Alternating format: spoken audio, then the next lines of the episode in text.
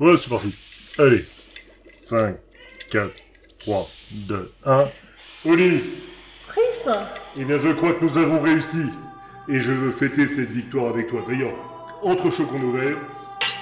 Car ce soir, nous avons réussi à attraper, enfin Maléfique et machiavélique. Ils sont dans ce sac Là, maintenant, tout de suite. Tu sais ce qu'on va faire, Oli? Dis-moi tout. Ce soir, ce sac, on va l'ouvrir. Ouvre-le Euh, euh, Bah, bah c'est qui? Mais, mais- mais vous êtes qui, là? Euh, je veux parler à mon avocat, je veux parler à l'ambassade de Moselle. Mais tais-toi, tais-toi Tais-toi, ils vont nous buter. C'est, euh, c'est- on est juste des podcasteurs, on voulait vous rencontrer pour faire une émission sur Danger Diabolique. On, on est très fans de vous, vous savez. Vous voulez bien faire un podcast avec nous? Non, Oli, range le champagne, je crois que c'est pas pour ce soir. Dites-lui, dites-lui. Alors c'est oui. Mais c'est Winnie. Allez, c'est parti. Allez, là, je, je sortirai le générique. For millions of years, Earth was fertile and rich. Then pollution and waste began man's most magnificent achievement in the conquest of space. The man-made planetoid, Space Academy, founded in the star year 3732.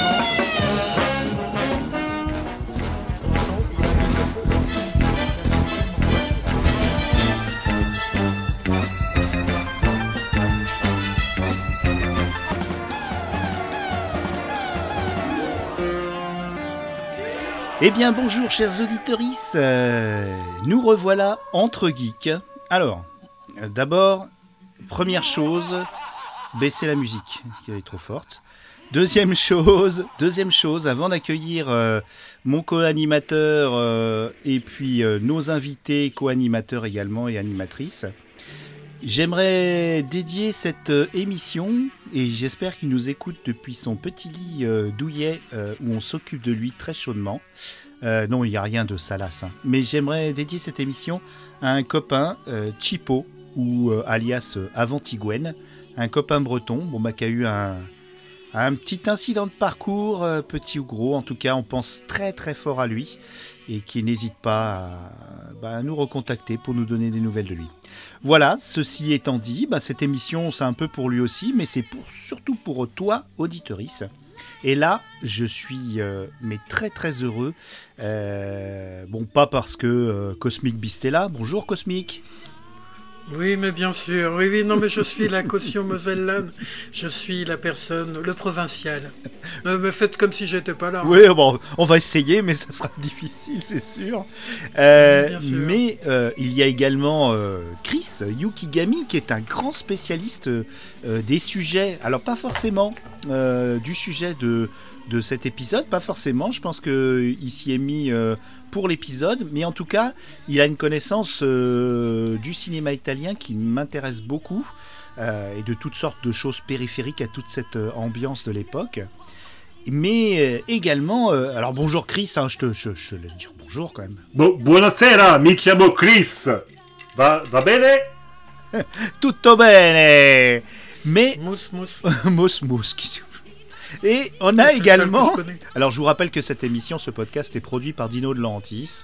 euh, et, et- et dirigé par euh, Mario Baveux. Donc nous avons Hmm. une, une super invitée. Je suis très très fan. Je trouve que le, le duo euh, diabolique et euh, c'est Eva Kant. Hein. Je dis une bêtise ou Eva Kant Mm. Euh, Eva que- Kant, que- tout que- à que fait.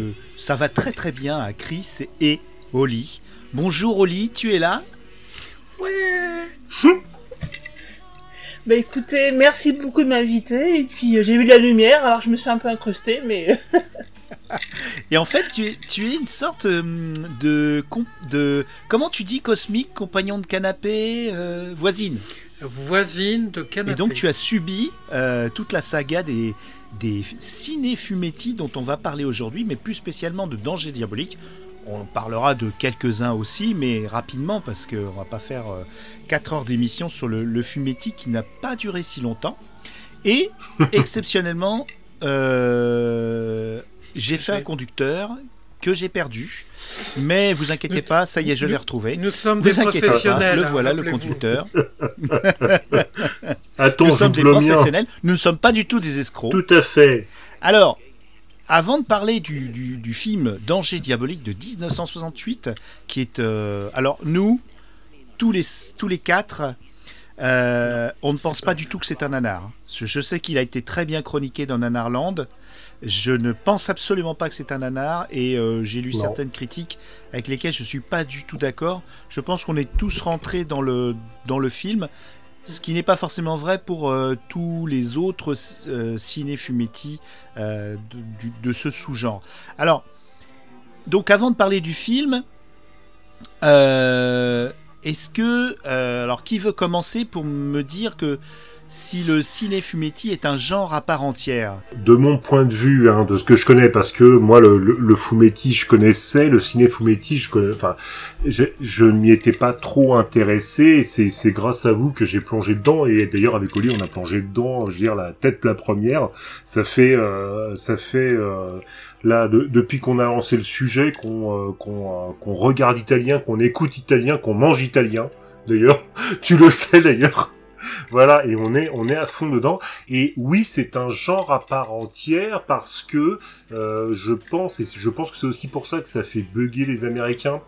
Euh, voilà, le, le, le, le fait qu'on puisse avoir en personnage principal principalement héros un, malfrat, un voleur qui au-delà du Arsène, du Arsène Lupin qu'on a la française, est aussi un tueur, mais reste quand même le héros impuni ce qu'on ne verrait pas dans une production euh, américaine d'ailleurs, ce qui, ce qui fait euh, le, le- la particularité et, euh, et justement le, le fait que le ciné fumetti est quelque chose d'assez unique. Et là, on va parler d'un ciné... Alors, euh, est-ce que, euh, Michael, tu peux décrire ce qu'est le fumetti Donner une définition? Le, le fumetti, en gros, si, c'est ni plus ni moins que ce que nous on a appelé la littérature de, de gare ou simplement c'est la bande dessinée euh, italienne.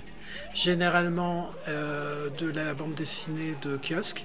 Donc, euh, au contraire d'une très grande tradition en France où on avait deux choses. Il y avait la bande, la bande dessinée de kiosque qui coûtait 3 francs 6 sous imprimée sur du mauvais papier, etc. Et la bande dessinée qui avait plus, euh, on va dire, qui était plus euh, mainstream, qui était la, le 48 pages CC, comme on dit dans le boulot, c'est-à-dire cartonné carré. C'est ni plus ni moins aussi que celle qu'on va trouver dans les, les halls de gare, euh, généralement des bandes dessinées qui avaient mauvaise image en France ou euh, qui ont été publiées. Véritablement, on est vraiment sur de la littérature de très très grande consommation, mais qui est souvent à une orientation, euh, bah, c'est de l'aventure, avec toujours une petite pointe de violence, d'érotisme et euh, on va dire même du comment dire voilà c'est pas du mainstream typiquement ça sera pas Astérix ça sera pas Tintin le, héros ou le, le, le protagoniste, parce que véritablement on peut pas parler de héros, le protagoniste est véritablement ben, un malfrat ou quelqu'un qui... Voilà, c'est ce petit... On aime bien les, les personnes un peu sombres comme ça. Mais le, le fumetti en, en soi, c'est l'équivalent en fait du comics avec euh, euh, ce côté consommation de masse et puis facilité aussi de lire ça dans les transports, euh, de lire ça n'importe où.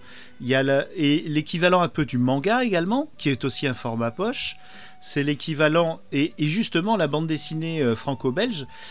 quand tu dis cartonné carré, c'était pas le cas en Belgique. En Belgique, moi j'ai des souvenirs quand j'étais petit, et ça y est, c'est toujours le cas. Les albums sont souples, ils ne sont pas cartonnés. Mais ça, c'est des digressions. Le fumetti que tu décris, parce qu'il y a des fumetti effectivement de toutes sortes. C'est juste euh, le fumetti qui nous intéresse aujourd'hui, c'est le fumetti neri qui veut dire noir, c'est-à-dire ce que tu décrivais, euh, le roman noir. Bah alors le petit problème c'est que moi j'étais un peu trop jeune pour en lire. C'était interdit au moins de 18 ans, moi, donc... Ouais, de toute façon. Oui, bah après, après, voilà, euh, le, le, fumetti. Euh, quand tu c'est vraiment ça, ça date du début du siècle. euh, tu avais le, euh, le, le, le, Corriere del Piccolo qui, euh, qui d'après ce que j'ai compris, date, date du euh, vraiment 1905 quelque chose comme ça. 1945, euh, t'as eu tout ce qui était euh, tout ce qui était euh, Fumetti en fait qui sont qui sont sortis avec euh, d'ailleurs Hugo Pratt qui a commencé à, à, dessiner dans l'assaut des pitchés donc voilà c'est du c'est une vieille c'est une vieille tradition italienne qui date du début du siècle. Et de qualité, parce que c'est vrai qu'on parle de d'édition un peu cheap, mais c'était de la qualité. oui. Il y avait des dessinateurs justement dans, je crois que c'est Satanique. Les 110 C'était pilules. Magnus, c'était un grand dessinateur qu'on a, qu'on a retrouvé Oui, dans l'écho des savanes, partout, euh, qui a fait des albums incroyables, les 110 pilules. Donc euh, effectivement, euh, le Fumetti, euh, il y a eu quelque chose qui s'est passé. La Seconde Guerre mondiale, qui a privé les Italiens et de comics, puisque sous Mussolini, la culture américaine n'avait pas bonne presse. Et donc, euh, à la libération, entre guillemets, euh, sont revenus euh, les héros américains, mais les Italiens, ah non, ça n'allait plus. Il y avait eu, il y avait une cassure et ils avaient besoin d'autre chose, de choses plus proches d'eux. Et c'est là qu'il y a eu un- une grande vague, effectivement, un renouveau des, mais des héros italiens cette fois-ci et de, nouvelles choses. Et c'est ça qui est fascinant dans ce phénomène de Fumetti Neri et de Ciné Fumetti, c'est qu'ils ont inventé, ils ont, fait preuve d'une imagination complètement dingue. Moi, je suis un, gosse de marchand de journaux et j'ai grandi dans les bandes dessinées, non pas que italiennes, mais beaucoup italiennes et également espagnoles. Les deux pays euh, produisaient énormément et je me souviens d'avoir frissonné, euh, même sur des, fumetti euh, érotiques aussi. Euh, Il y en avait beaucoup. Et les Italiens étaient champions là-dessus. hein. C'est vraiment des petits coquins. en tout cas, le, fumetti, c'est quelque chose de fascinant. Euh, Renseignez-vous, chers auditeurs.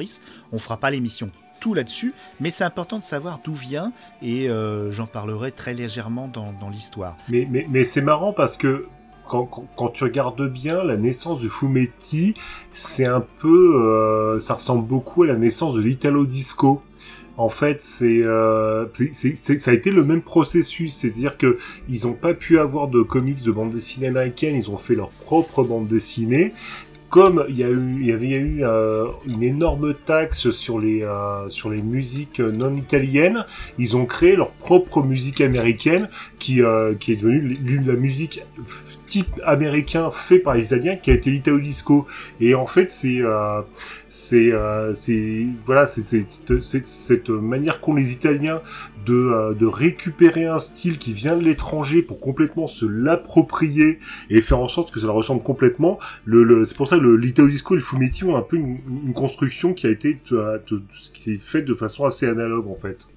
C'est pas pour rien aussi que lorsque le western est mort aux États-Unis, les Italiens se sont appropriés Oui. Tout à fait. et même ont dépoussiéré, ont... Si tu me permets, euh, c'est vrai, sauf qu'il y a une, une chose qui est différente dans le fumetti neri et le fumetti érotique aussi, c'est qu'ils ne reprennent pas les patterns. Ils ne reprennent pas, ils ont créé des, des personnages à eux qui ont une euh, ascendance dont je vais vous parler euh, maintenant. Avant de parler du film, je vais vous parler des génies du crime, parce que c'est un peu de ça qu'on va parler dans le, dans le courant des ciné-fumettineries euh, des années 60. Je vais vous parler donc euh, de la genèse, et bien qui se trouve où? Eh bien, Cocorico En France. mais tout à fait Ouais, au début du XXe siècle, tu disais très justement, euh, Chris, que il y avait des petits journaux. Et oui, c'est vrai, c'est à ce moment-là que euh, se sont développés les journaux dans les milieux populaires avec un goût pour le macabre. Donc, on a des scènes qui sont représentées en- sur, les, sur les pages, les premières pages des journaux pour attirer le chaland. C'est un peu l'ancêtre des affiches de films. Donc, 1901, premier film. Alors, il fait 5 minutes, hein, c'est 1901, c'est muet. Premier film euh, de criminel.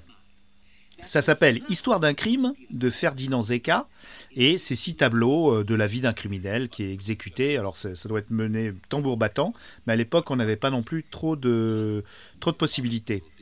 Euh, aussi, à part les journaux, il y avait le musée Grévin qui satisfaisait un peu le goût du macabre en faisant des, des tableaux avec des mannequins et en reproduisant des scènes criminelles. Alors, le cinéma a commencé, puisque euh, aujourd'hui c'est une émission cinématographique, le cinéma a commencé à s'intéresser justement à euh, ce goût pour, euh, pour l'horrible, sordide. Et si je puis me permettre, on avait en France aussi cette, cette culture du grand guignol. Tout à fait. Tout à fait. Le Grand Guignol qui a été repris par euh, bah, la suite, le Giallo, le, le, le film d'horreur, effectivement, qui est la suite du euh. Euh, mais ça, on en, parle à la- on en Mhm. parlera juste à la fin du, de la chronique. En, en somme, en somme, les grandes compagnies comme Pathé, Gaumont, euh, eux, bon, ils y sont pas allés sur le, sur le truc. Ils ont plutôt essayé euh, de prendre des chefs-d'œuvre littéraires ils prenaient des, auteurs, des actrices de, de théâtre. Mais il y a une société qui s'appelait L'Éclair et qui, eux, ont commencé à faire des séries de films. Pas des sériales, hein, des séries de films. Donc des indépendants. Où tu avais un épisode par mois et ils ont Ouais. commencé par les merveilleux exploits de Nick Carter, qui était un détective américain, mais c'est des films français. Donc il y a eu trois bobines en, en- donc, euh, dans, dans les années euh, en 1908. Et ils ont là le premier film de génie du crime est en 1911. Et il s'appelle, alors là vous allez rigoler, il s'appelle Zigomar. Zigomar, c'est euh, c'est très marrant parce que euh, c'est un, c'était un feuilleton qui était publié dans le journal Le Matin. euh, deux ans avant. hein. En général, c'est adapté très rapidement à l'époque, hein. Euh, donc euh, par un auteur qui s'appelle Léon Sazi. Et euh, donc c'était un génie du, du crime masqué déjà, qui avait une cagoule rouge, et il dirige une bande de malfaiteurs qui s'appelle la bande des Z, donc bien sûr qui œuvre dans Paris. Alors il y a eu euh, quatre films, je vous dis vite le- les, titres parce que ça vaut le coup. hein. Euh, Zigomar, roi des voleurs, Zigomar tout court, euh, Zigomar contre Nick Carter, et voilà, on retrouve Nick Carter qui était, de, qui était un des films de, l'éclair, et Zigomar, peau d'anguille. Donc, extraordinaire, extraordinaire succès, et donc, donc le succès est au rendez-vous, ça fait saliver messieurs Pâté, messieurs Gobon. Et là arrive le flamboyant, celui qu'on connaît tous, Fantomas. Mais pas celui de Jean Marais. Pas celui de Jean Marais, attention. C'est l'adaptation de romans de, de deux auteurs qui s'appellent Souvestre et Alain, et qui ont mené une, eux-mêmes une, une aventure éditoriale incroyable Oui. puisque euh, leur éditeur, Fayard, leur a demandé de publier non pas euh, un roman par an, ni un roman tous les trois mois, mais un roman par mois. Ce qui fait que les deux auteurs ont dû euh, dicter à des dactylos euh, dévoués les méfaits de l'impitoyable Fantomas prêt à tout pour s'enrichir, quitte à écraser innocents, ennemis et même amis. Et entre 1911 et 1913, on a 32 romans qui ont été publiés. Une, vraiment un défi incroyable. Et donc c'est le célèbre, si vous ne le connaissez pas, c'est quand même quelqu'un de très célèbre dans le cinéma muet euh, français et international, Louis Feuillade Louis Feuillade, qui n'a eu qu'à se baisser pour trouver des scénarios. Et donc a fait son premier film de Fantomas, Fantomas à l'ombre de la guillotine. Hmm. Il a choisi un acteur qui s'appelle René Navarre, qui est devenu une extraordinaire star dès le début. Vous allez me dire, c'est un héros immoral, pas du tout le fantomas euh, rigolard de, des, des- des films des années euh, 60 euh, de Une Belle, qui va beaucoup compter d'ailleurs sur le film dont on va parler aujourd'hui.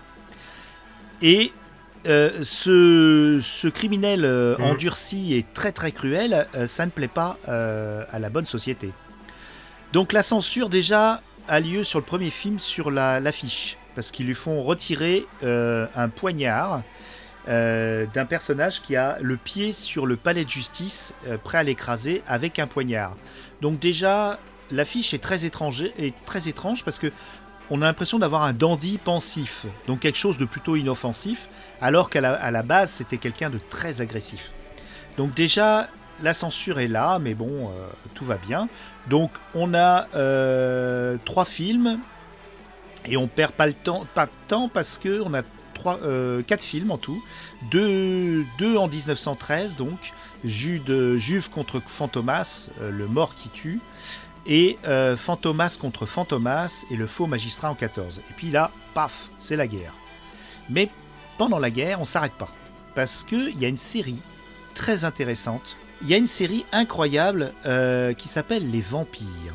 Les vampires, ce sont pas des suceurs de sang, c'est une bande de, de vilains euh, criminels, euh, sans foi ni loi, euh, menée par une femme en col en noir moulant. Une femme qui s'appelle Irma Vep, qui est un anagramme de vampire. Jouée par une actrice qui a été très célèbre en son temps, qui s'appelle Musidora, c'est un, c'est un pseudo. Et donc, c'est toujours Louis Feuillade qui réalise ça en 1915. Oui. Il en fait 10 épisodes pour une durée totale de 7h20. Donc voilà. Là, vous pouvez voir que euh, ça fait du, ça fait du, ça fait de la matière. Bon, là, ça commence à chauffer pour la, la censure. Euh, donc, c'est là que commence, ça commence à sentir le roussi pour les génies du crime, tout du moins en France. Et euh, on passe plutôt à des films, euh, notamment euh, Louis Feuillade, qui va passer sur un, un ancien criminel qui a tous les atouts du criminel, qui est ambigu, mais qui va faire le bien. Donc il va nous, nous offrir Judex. Judex qui a marqué le cinéma parce que, et la bande dessinée parce qu'il a été une énorme inspiration pour Batman, ni plus ni moins, puisque il est masqué, bon, euh, il a surtout une cape et un, chapeau, mais il a un repère secret et des gadgets. Voilà. Et ce film a été euh, de nouveau, il y a eu plusieurs suites et il y a eu un, surtout un remake qui est très célèbre en 63 par Georges Franju, qui est un, des grands du cinéma underground euh, français. Et puis, euh, il ne faut pas oublier euh, quand même, euh, voilà, Rocambole, Rocambole, euh, qui est aussi un ex-criminel euh, qui a fait repentance et qui utilise. voilà. Donc là, en France, ça a peut-être disparu, mais en Allemagne, on a Fritz Lang qui a commencé, qui a continué euh, sur un roman de Ah, Norbert yeah. Jacques, euh, une- toute une série euh, consacrée à un génie du crime qui s'appelle Docteur Mabuse. Euh, dès 1922, il y en a eu plein aussi des Docteurs Mabuse, jusqu'en 2013. Vous voyez, je vois qu'il y a un Docteur Mabuse en 2013 et un hommage par Claude Chabrol en 90 avec le Docteur M. Euh, il y a eu aussi des Docteurs Mabuse qui ont été faits en Angleterre euh, par la Hammer. Et puis Fu Manchu, la fameuse série, c'était un, c'était un, le péril jaune. Voilà, il y a eu plein, plein de films. Vraiment, vous pouvez vous renseigner sur Fu Manchu.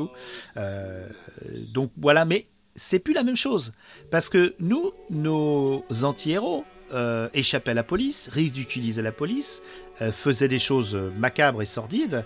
Euh, il n'y a plus de morale du tout, tandis que Fu Manchu et le docteur Mabuse, il y a toujours un ou deux ou toute une équipe de héros qui déjouent leur plan et n'arrivent jamais à, s'en tirer vraiment comme, comme voudrait. Donc voilà, il y a eu cette période qui s'est arrêtée dans les années, dans les années 20 euh, du euh, génie du crime qui, euh, qui fait ce qu'il veut quoi. Alors j'aurais juste, je vois que les spécialistes que j'ai consultés n'ont jamais évoqué l'hommage que rendait Joël Houssin et je ne sais plus le, le réalisateur du film, mais je crois que c'est Yann Kounen, à ces fumetti, c'était Doberman exactement. Donc ça, pour moi, c'est le, le vrai, la vraie adaptation. Euh, car pour moi, Danger Diabolique, et là on va en parler ensemble, euh, n'est pas une vraie adaptation de Fumetti Neri ou de Génie du crime. Donc, et ben maintenant, Oui, c'est à vous de mener l'émission. Qui veut commencer sur Danger Diabolique? Ah Bah, oui, honneur aux Oli, invités. Chris, à vous, parlez-nous de ce film, le casting. Par, où commencer donc Danger Diabolique, donc euh, produit en 1967 et surtout réalisé par le grand, l'immense, le magnifique Mario Bava. Sur des musiques d'Ennio Morricone. Sur des musiques d'Ennio Morricone, tout à fait. Voilà, donc euh, comme, je te dis, par où commencer. Donc euh, ça, ça, commence sur euh, sur euh, juste pour donner le pitch, hein, c'est le l'inspecteur Ginko, donc qui est d'ailleurs interprété par Michel Piccoli. Et euh, si j'avais connu euh, ce, film avant, je pense que j'aurais eu un autre regard sur cet acteur qui est Michel Piccoli. bah non, donc l'inspecteur Jinko euh, qui euh, doit faire un, un gros transport euh, transport de d'argent de, ou d'objets de valeur, oui, de, de, fonds, et qui décide justement par justement pour se prémunir contre diabolique qui est le, le, une, un, un, voleur un voleur très intelligent donc que bon, personne ne connaît le visage qui qui envoie deux euh, deux fourgons, un vide et l'autre avec le vrai, euh, avec le, vrai butin. Euh, voilà pour essayer de contrecarrer diabolique et diabolique voilà réussit à, intercepter et à, prendre réellement la, la, le, butin et euh, c'est là où on découvre Diabolique, c'est cet homme froid, euh, magnifique, il est beau, c'est un vrai mannequin, voilà, accompagné de Eva Kant qui est belle, magnifique, un vrai mannequin aussi. voilà, ils sont beaux, amoureux, euh, ils, ils, ils, habitent dans une véritable Batcave, voilà que voilà qui, qui n'a rien à envier à celle de Batman.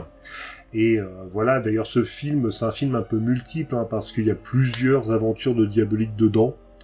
Et ça, et ça sent bon les années 60, le LSD et, euh, et, et les images psychédéliques et, euh, et multicolores. 68. En 68, figurez-vous, c'est l'année de la sortie de 2001 l'Odyssée de l'espace. C'est l'année de la sortie de La planète des singes. Hmm. Devinez qui, quel a été les films qui ont le plus marché en France? Ah, c'est pas 2001 euh, La planète des singes euh, ouais, ouais, non, non, non, non, Eh ben, figurez-vous que le film qui a fait le plus d'entrées à l'époque, ou le deuxième, ben, c'est tout simplement Le gendarme se marie. Deux salles, deux ambiances. 1960, 1968, nous avons le superbe, magnifique La mariée la mariée était en noir, François Truffaut. Vous avez également, le, toujours du même François Truffaut, vous avez les baisers volés. Enfin, baisers volés, pardon. 1968, véritablement, on est à la fin des années 60. Les années 60, en fait, voient l'éclosion ben, des baby boomers. Tous ceux qui ont été conçus pendant ou juste à la sortie de la guerre et qui ben, commence à avoir 20 euh, ans entre 60 et 68. C'est le moment où les deux générations vont commencer à s'affronter. Comme euh, Chris le disait, oui, c'est la période du LSD, c'est la période des revendications, c'est la période des émeutes euh, étudiantines. Ça commence début de l'année Mexico, ça va continuer évidemment en France. Euh, c'est un monde qui est coupé en deux, à défaut d'être plié en quatre, puisque ben, on a le bloc soviétique et vous avez le bloc américain. Les États-Unis sont en train de s'enliser et de, manière totalement monstrueuse au Vietnam. Le début de l'année, c'est l'offensive, c'est l'offensive du tête. C'est véritablement, euh, comment dire, la boucherie. Et en 1968, au mois de novembre, il y a trois événements qui peuvent être importants. C'est l'assassinat d'un Kennedy, parce que assassinat et Kennedy sont deux mots qui vont très bien ensemble. C'est bien Malheureusement. la chanson. Donc c'est pas John Fitzgerald, c'est Robert. Vous avez également l'assassinat du, du révérend Martin Luther King, qui a fait donc, qui a donc tiré sa révérence. Et le 5 novembre, vous avez celui qui va avoir plus tard qui fera des, ce qu'on pourrait dire des gorges profondes, Richard Nixon. Véritablement, 68, on commence à être à une fin de génération, ça commence à bouillonner de partout. ce film, c'est véritablement un petit chef-d'œuvre à certains moments de, de contre-culture, de contre-culture et de psychédélisme et surtout euh, je vais quand même griller une, une carte. Ce film a coûté 400 000 dollars, alors que Mario Bava, par le scénariste, euh, par le producteur, dont on ne doit pas prononcer le nom, mais dont on va pas Ah oui, prononcer le nom oui, parce non. que c'est un escroc, lui avait donné 3 millions de dollars. Il lui avait dit, tu as 3 millions de dollars. Mario Bava a fait un film qui est magnifique, exceptionnel, beau, pour 400 000 dollars. Voilà. Drop the Alors, mic. oui, c'est passionnant, mais vous oubliez juste un truc, c'est que ce film aurait dû se faire trois ans avant. Euh, avec d'autres acteurs, notamment avec, euh, on avait pensé à Alain Delon pour le, où elle a fait les essais. Oui. Il aurait été très bien. Il aurait été très bien. Oui, qui a fait des essais, tout à fait. Et. Et, et Catherine Deneuve était, euh, qui a été euh, évoquée pour Eva Kant. Et, et en plus, ma, ma, ma- ouais, ouais. et ah, je, je- ah Bon, donc après, ça c'est de la légende, on sait pas. Ah mais, euh, Ah oui, Oli le savait, oui. Oui, parce qu'il y en a qui lisent euh, Wikipédia. Alors, euh, d'après Wikipédia, je connais pas les, je sais pas si les sources sont bonnes, c'est qu'en fait, elle aurait abandonné à la scène euh, du billet des billets dans le lit. Alors, il existe une roche, il existe un Oui. rush et il existe une image J'aurais bien aimé voir des rushs quand même. Dans le, le trailer de Américain. Ah. On voit euh, dans, il y a une scène Oh là où elle oh là, apparaîtrait oh là, oh là. dans le trailer où elle est dans la voiture. Au loin, on sait Mais ça aurait- que parce que ça ne correspond pas, Ouais, ça ne correspond doublure, pas hein, à, euh, à l'actrice. Donc c'est Catherine Deneuve qui apparaît dans le trailer américain. Di- Non, non. Dixit IMDB, Di- Dixit IMDB, visiblement elle apparaîtrait. L'acteur qui a été choisi, euh, c'est un acteur qui est souvent, on dit oui, euh, euh, ce monsieur, c'est un Américain qui s'appelle John Philip Lowe, qui, euh, dans la même année, euh, parce que là, ce film sort en début 68, hein, en janvier 68, ça veut dire qu'il a été tourné en 67, euh, même s'il tourne très rapidement, mais quand même, il y a eu du boulot euh, au niveau de, du montage. Euh, en 60, euh, f- euh, fin 68, octobre 68, sort Barbarella, où il a un rôle très important d'ange, aveugle. Mais est-ce que vous, ça, ça va, ça va triguer, euh, je pense, mon cher Chris, et, toi aussi, euh, Cosmic Vous vous souvenez de Docteur Justice, l'adaptation de la bande dessinée évidemment, je, voulais en parler. Je veux en parler.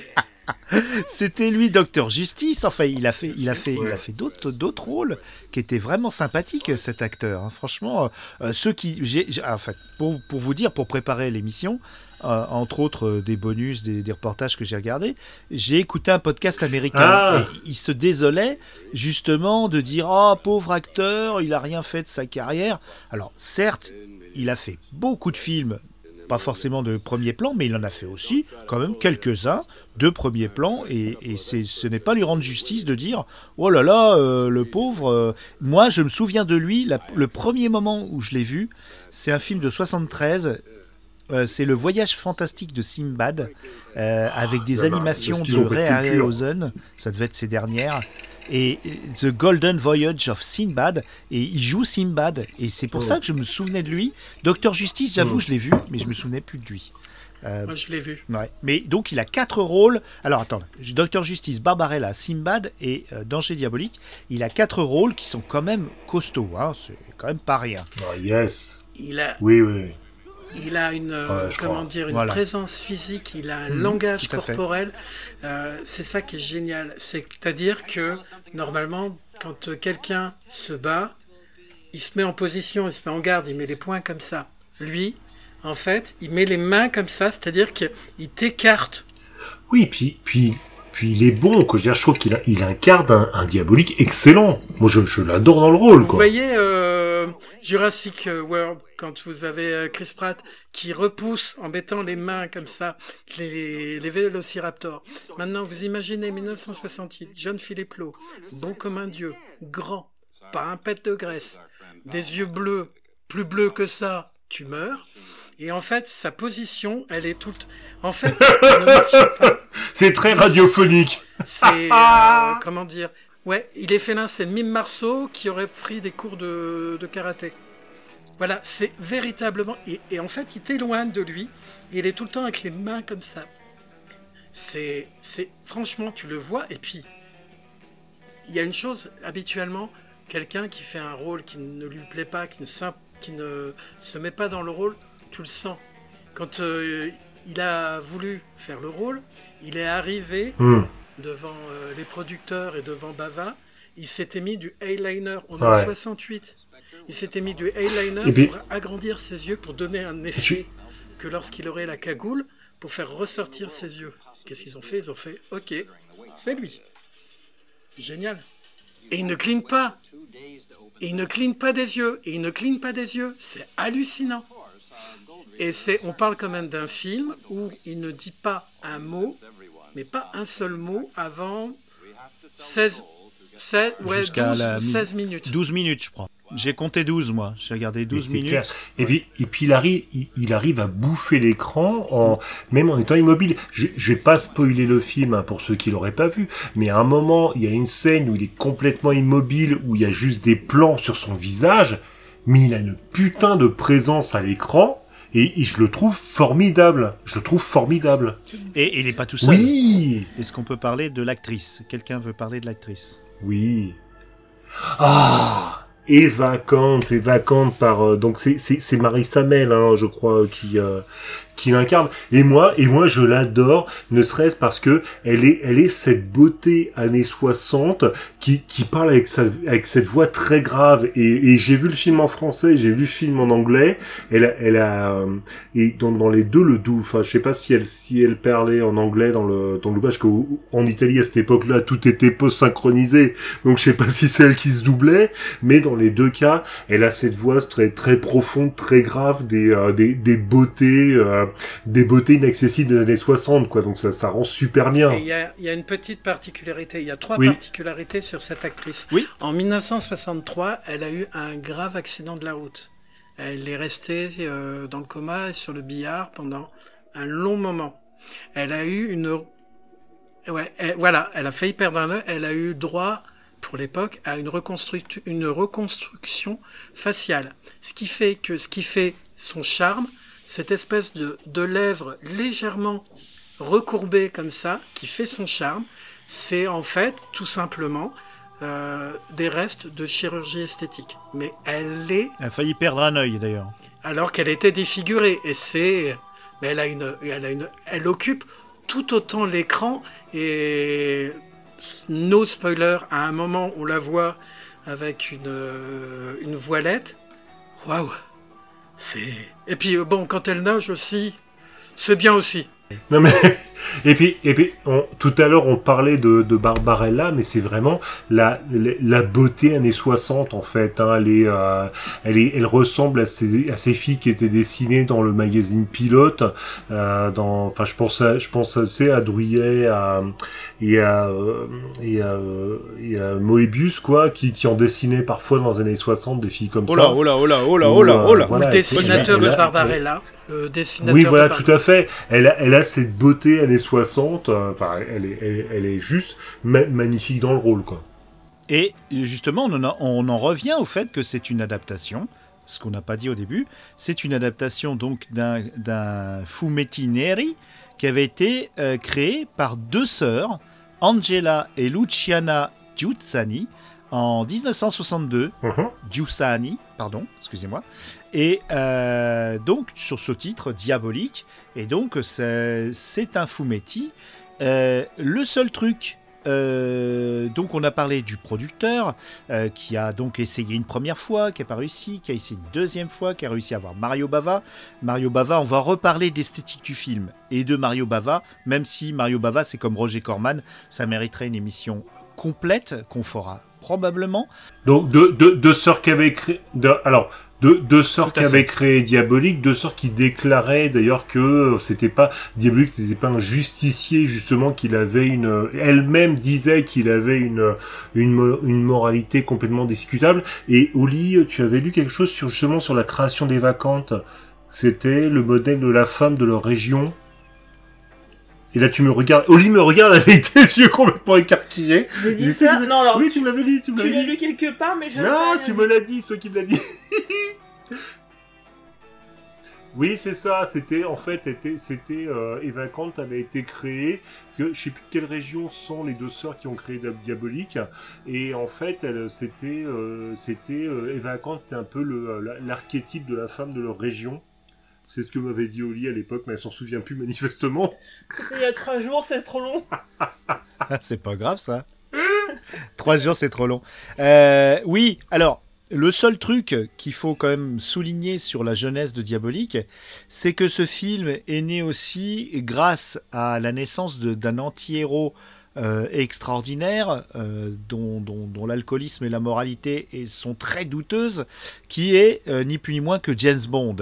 Euh, Oui. Ce film est l'héritier de James Bond, mais aussi de, eh ben, de Fantomas de André Hunebelle, la trilogie Fantomas avec Jean Marais et Louis de Funès. Et le problème, c'est que le Fumetti Neri était très violent, très immoral, et ce film euh, lorgne plutôt euh, sur la comédie. D'ailleurs, si vous regardez la fiche Wikipédia française, il parle de comédie d'espionnage franco-italienne, parce que c'est une, coproduction franco-italienne, c'est pour ça qu'on retrouve Michel Piccoli. Et euh, il y a quand même beaucoup de fantomas dans, dans tous les films, parce qu'il est, il n'est- il est le pas le dernier, mais l'avant-dernier film des ciné Fumetti Neri, Diabolique. Dans tous les films euh, adaptés de Fumetti Neri, il y a quand même la, la, euh, Fantomas et la patte, euh, la patte euh, James Bond, le Docteur No de 1965. Oui, Je, je, je trouve que ça se. Oui, attends. Oui, on sait disais ce qu'on avait remarqué en voyant le film, il y avait beaucoup d'éléments Oui. qui a rappelé James Bond. Et, et, et euh, d'ailleurs, une scène, euh, voilà, je spoile pas, mais à un moment, il y a une scène avec un, un véhicule sous-marin qui, je trouve, ra- rappelle beaucoup au-delà du de, de la de, de la voiture. Je sais pas si le film était sorti de James Bond, non, je pense pas, mais qui rappelait beaucoup la voiture volante de Fantomas, mais en, en, modèle en sous-marin. modèle, en modèle sous-marin, euh, à mon avis, l'espion qui m'aimait de 77, ils ont vu cette scène parce que la façon dont c'est tourné, la façon Oui. dont c'est cadré, c'est what the fuck, mais c'est génial. C'est génial. Alors avant de parler de, des, des hommages On est d'accord. déguisé ou pas euh, à ce film, euh, j'aimerais qu'on qu'on parle de, Oui. de votre. euh, alors déjà, on a parlé de, de, de Mario Bava, de, qui, est, qui, est, qui est un esthète. Donc lui, à la limite, les acteurs, la mise en scène, euh, c'est vraiment. C'est vraiment de l'image. C'est pour ça qu'il n'y a quasiment pas de dialogue de la part des, des, des, des, des- héros, entre guillemets, euh, euh, au tout début. C'est presque un film d'auteur avec des plans incroyables parce que au bout de, de deux minutes, on a une euh, jaguar noire sur une place qui est composée uniquement de petites flèches, de carrelage de flèches. Cette image, déjà, elle est cinématographiquement euh, legit. C'est quelque chose, c'est un film d'auteur, ce film, euh, complet. Et les gens qui ne l'ont pas compris, bon, je n'ai pas beaucoup d'estime pour eux. Et, et puis Oli, tu m'as tu, tu m'as dit euh, pour la, la, la, la- enfin, je vais l'appeler la Batcave, hein, la Batcave de Diabolique. Le repère, tu le lair. tu, Ouais. voilà, tu, tu me disais que euh, que euh, que, Mario Bava, je vais dire Lamberto parce que je suis un Oui. grand fan. Tu me disais que. Mario Bava, il avait utilisé, voilà ça, que Mario Bava avait utilisé en fait plusieurs en fait eff- effets entre du matte painting, euh, de la maquette, du décor réel. Mais moi, la première fois que j'ai vu cette scène-là, j'ai été époustouflé, vraiment. Et, et, et en fait, Mario Bava, d'ailleurs, il avait, euh, pour s'amuser, il avait annoncé à Dino De Laurentiis un, un, un chiffre euh, pharaonique pour la construction de la, du repère de Diabolique, alors que avec les effets qu'il avait fait, comme je te dis, entre maquette, matte painting et vrai décor, il avait rendu, où t'as vraiment l'impression qu'il y a, qu'il y, a, qu'il y, a, un repère en réel. Il avait réussi à faire ça de, de, de façon très très réaliste, avec, avec peu de moyens en fait. Mais très réaliste, mais euh, étrangement sans aucun sens. Parce qu'il y a- il y, a des volumes incroyables, euh, mais c'est vraiment pour les pattes. Mais ça n'est pas que eux, c'est oui. leur, leur, leur, euh, leur liberté euh, euh, qui, est, qui est incroyable. Ouais. Ça, Ouais. ça fait très BD. Niveau effets spéciaux, il faut aussi voir que Bava est un peintre. D'origine, il a Oui. toujours, il s'est toujours désigné, il a toujours été appelé comme étant un peintre. Donc c'est quelqu'un qui peint, qui connaît le principe des matte painting, c'est quelqu'un à quatre ou cinq fois, peut-être six fois du film, on se retrouve avec des perspectives forcées.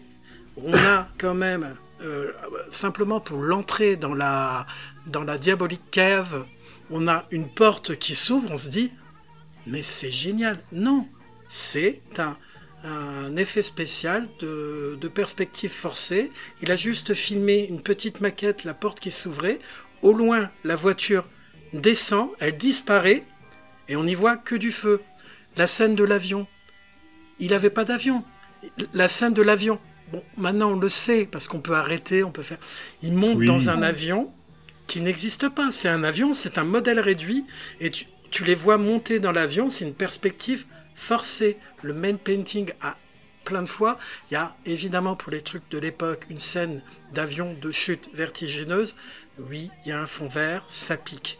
Mais tout le reste, on arrive à des trucs merveilleux. Et c'est vrai que la Diabolique Cave, avec ses effets, et en plus, dans certains films où on te présente le, un- le décor, par exemple, je vais dire du mal de, Star Trek, Star Trek 1, tu fais cinq fois le tour de l'Enterprise, tu te fais chier. Là, c'est typiquement, il arrive, la porte s'ouvre, il fait blip blip, il rentre, il fait un tour, elle descend, elle monte dans un espèce de mirador, elle va prendre sa douche, lui va garer la voiture, mettre l'argent. Mais en même temps, c'est c'est c'est organique, on s'ennuie pas et c'est et en plus il montre grâce à ça parce que évidemment tu dis mais alors attends elle est descendue là, lui continue à rouler, mais sa bad cave, ah, sa diabolique cave est énorme. Non, c'est qu'il il nous ment, il nous ment. C'est un type qui sait filmer, scénariser et nous tromper. Et c'est ça qui est génial. À la limite, les personnages, c'est des, presque des pantins euh, au Mhm. milieu de son délire. euh, de- on est dans la tête de Mario Bava dans ce film. Et c'est là où il est déroutant pour plein de raisons euh, qui n'ont pas touché forcément le, cœur euh, de tas de gens. Mais maintenant, c'est un film culte. Et euh, oui, c'est ça. Et, donc, il y y a aussi la musique. C'était la 66e musique, j'ai compté ce matin, euh, de Ennio Morricone. Vous vous rendez compte? Il en était qu'à 66 en 68, mais il avait déjà fait Il était une fois dans l'Ouest, euh, le triptyque du dollar, puisque c'est pas une trilogie, c'est un triptyque. Euh, il avait déjà fait tout ça, donc c'était quand même quelqu'un qui avait, la patte. Et il s'est éclaté. Il s'est éclaté. Il a fait de l'expérimental, il a fait du, free jazz, il a fait des thèmes pour tous les moments. Il, a, il, a, il, a fait, il a fait cette chanson très Deep, entêtante. deep down. voilà. deep, deep down. Ouais, mais sur J'adore. cette chanson, vous verrez, si, si vous écoutez ça, vous verrez que euh, dessus, vous avez des improvisations oui au saxo, euh, vous avez des, des bruits, du bruitisme, vous avez des tas de trucs. Et euh, j'ai vu aussi des, des- des- des critiques, mais assassines sur cette musique, alors que pour moi, c'est une de ses plus inventives, euh, où il s'est senti euh, impliqué, vraiment Mhm. impliqué. Il, il est capable de nous faire une, euh, une boîte de type Soho, avec le, le passage euh, avec la drogue, etc. Typiquement, tu te croirais... Avec des Oui, drogués. avec des drogués, tu te croirais à Soho. T'es à Soho, mais non, non, non. T'es euh, euh, rue Campaglini à, à Rome, cinquième à gauche. Mais, et c'est, mais avec des mecs, euh, Ah, le, le joint qui passe de, de truc en truc, en, en plus en, en surimpression.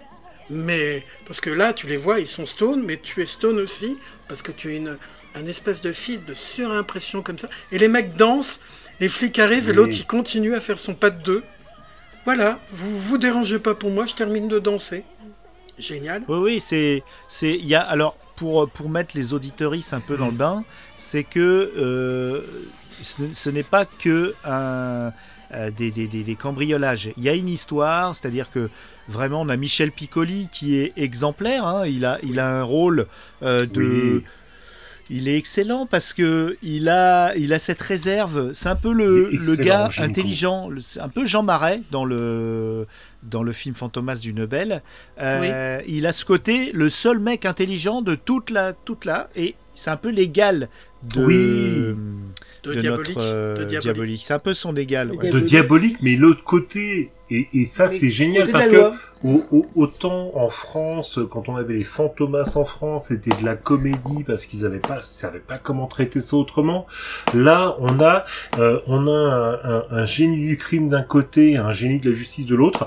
Moi, la, la diabolique, le, le seul, euh, on va dire, exemple que je pourrais donner pour essayer de faire comprendre à, à- à- à un public jeune à quoi ça pourrait ressembler? Ça pourrait ressembler euh, au- au- à l'animé Death Note et au manga Death Note, où tu as un génie du mal justement d'un côté et de l'autre côté un génie de la justice qui essaie de le contrer. C'est, pour moi la seule chose qui serait à peu près le- le- l'équivalent, parce que là, c'est, pas une comédie. Trouve le, le- le côté comédie, pour moi, c'est pas une comédie. On a d'un côté diabolique qui est un, un, un génie du, euh, du, du cambriolage, etc et euh, qui, qui, qui s'en prend justement au pouvoir en place parce qu'à un moment tu as le ministre de la justice et il va aller le ridiculiser pendant une euh, pendant une, euh, une euh, un meeting voilà et il va le faire non pas pour du gain mais parce que voilà ex- exactement juste après voilà et il va et il va Il est, mes- il est même ministre des Finances. Il est ministre des Finances. oui Non, c'est- non, il est finance. Mais c'est le côté, là c'est le côté euh, aussi comique, politique, mais comique parce que il y a Oui. deux scènes comme ça où il ridiculise euh, euh, les pouvoirs en place, qui le qui le range du côté des anarchistes. Euh, là on est plutôt, euh, c'est Rocambole, c'est un ancien anarchiste, c'est un anarchiste. Il est contre aussi les autres euh, criminels, mais il est contre aussi euh, et, et- et c'est euh, c'est un peu le côté euh, je, je, je m'en fous, je suis pas que pour l'argent, je suis. D'ailleurs, il s'en fout de l'argent au final. C'est un Ouais, agent du que- chaos. oui, et, et- mais Voilà, c'est ça. attention, mais attention, mais attention, les politiques sont ridicules, mais Jinko n'est pas ridicule. Le c'est le seul, ouais. Voilà, c'est ça, parce que parce que il est, euh, c'est son seul adversaire qui est à sa, qui, qui est cette, à, à, sa hauteur, en fait. peut-être, je sais pas. Il y a un respect. Mais alors, là aussi, ce qui est fondamental, c'est que Jinko est un inspecteur. C'est un inspecteur. Traduction, il n'est pas au sommet, il n'est pas commissaire, il n'est pas... Mais, en fait, il a, à un moment, il a tout pouvoir. Parce que, déjà, il, ils vont perdre une quantité colossale d'argent. On lui dit, vous, vous pouvez pas donner votre démission, le ministre l'a donné, mais vous, vous pouvez pas, vous allez continuer votre combat. Il est capable de prendre les réserves d'or d'un pays. D'ailleurs, c'est ça qui est amusant dans le film. On ne sait pas si on est en Italie, en Angleterre, ailleurs. C'est ça qui est bien, c'est tout le monde est content. Il prend, Ah oui, c'est pas faux. il prend deux tonnes d'or, qui sont les réserves d'or du pays. Il les fond, il les met dans un train et il les perd. Pour les retrouver, mais il, est, il a une capacité de dire, euh, voilà, il est inspecteur. C'est en ça que c'est amusant, c'est qu'il a tout pouvoir pour, à grands mots, grands remèdes, et il se retrouve à faire des trucs. Mais sur le papier, tu dis, mais oui, alors pour l'avoir, il faut un gros appât. Bon, ben, on va mettre deux tonnes d'or. Si tu lis ça, C'est c'est quand même cartoon quelque c'est part. cartoon. Il y a 10 millions de dollars en billets euh, dans des containers, euh, 2 ou 6 tonnes d'or, je sais pas selon les, selon les, les versions qu'on a regardées, parce que il y a ça aussi, c'est qu'il y a, euh, ouais ouais mais c'est pas grave.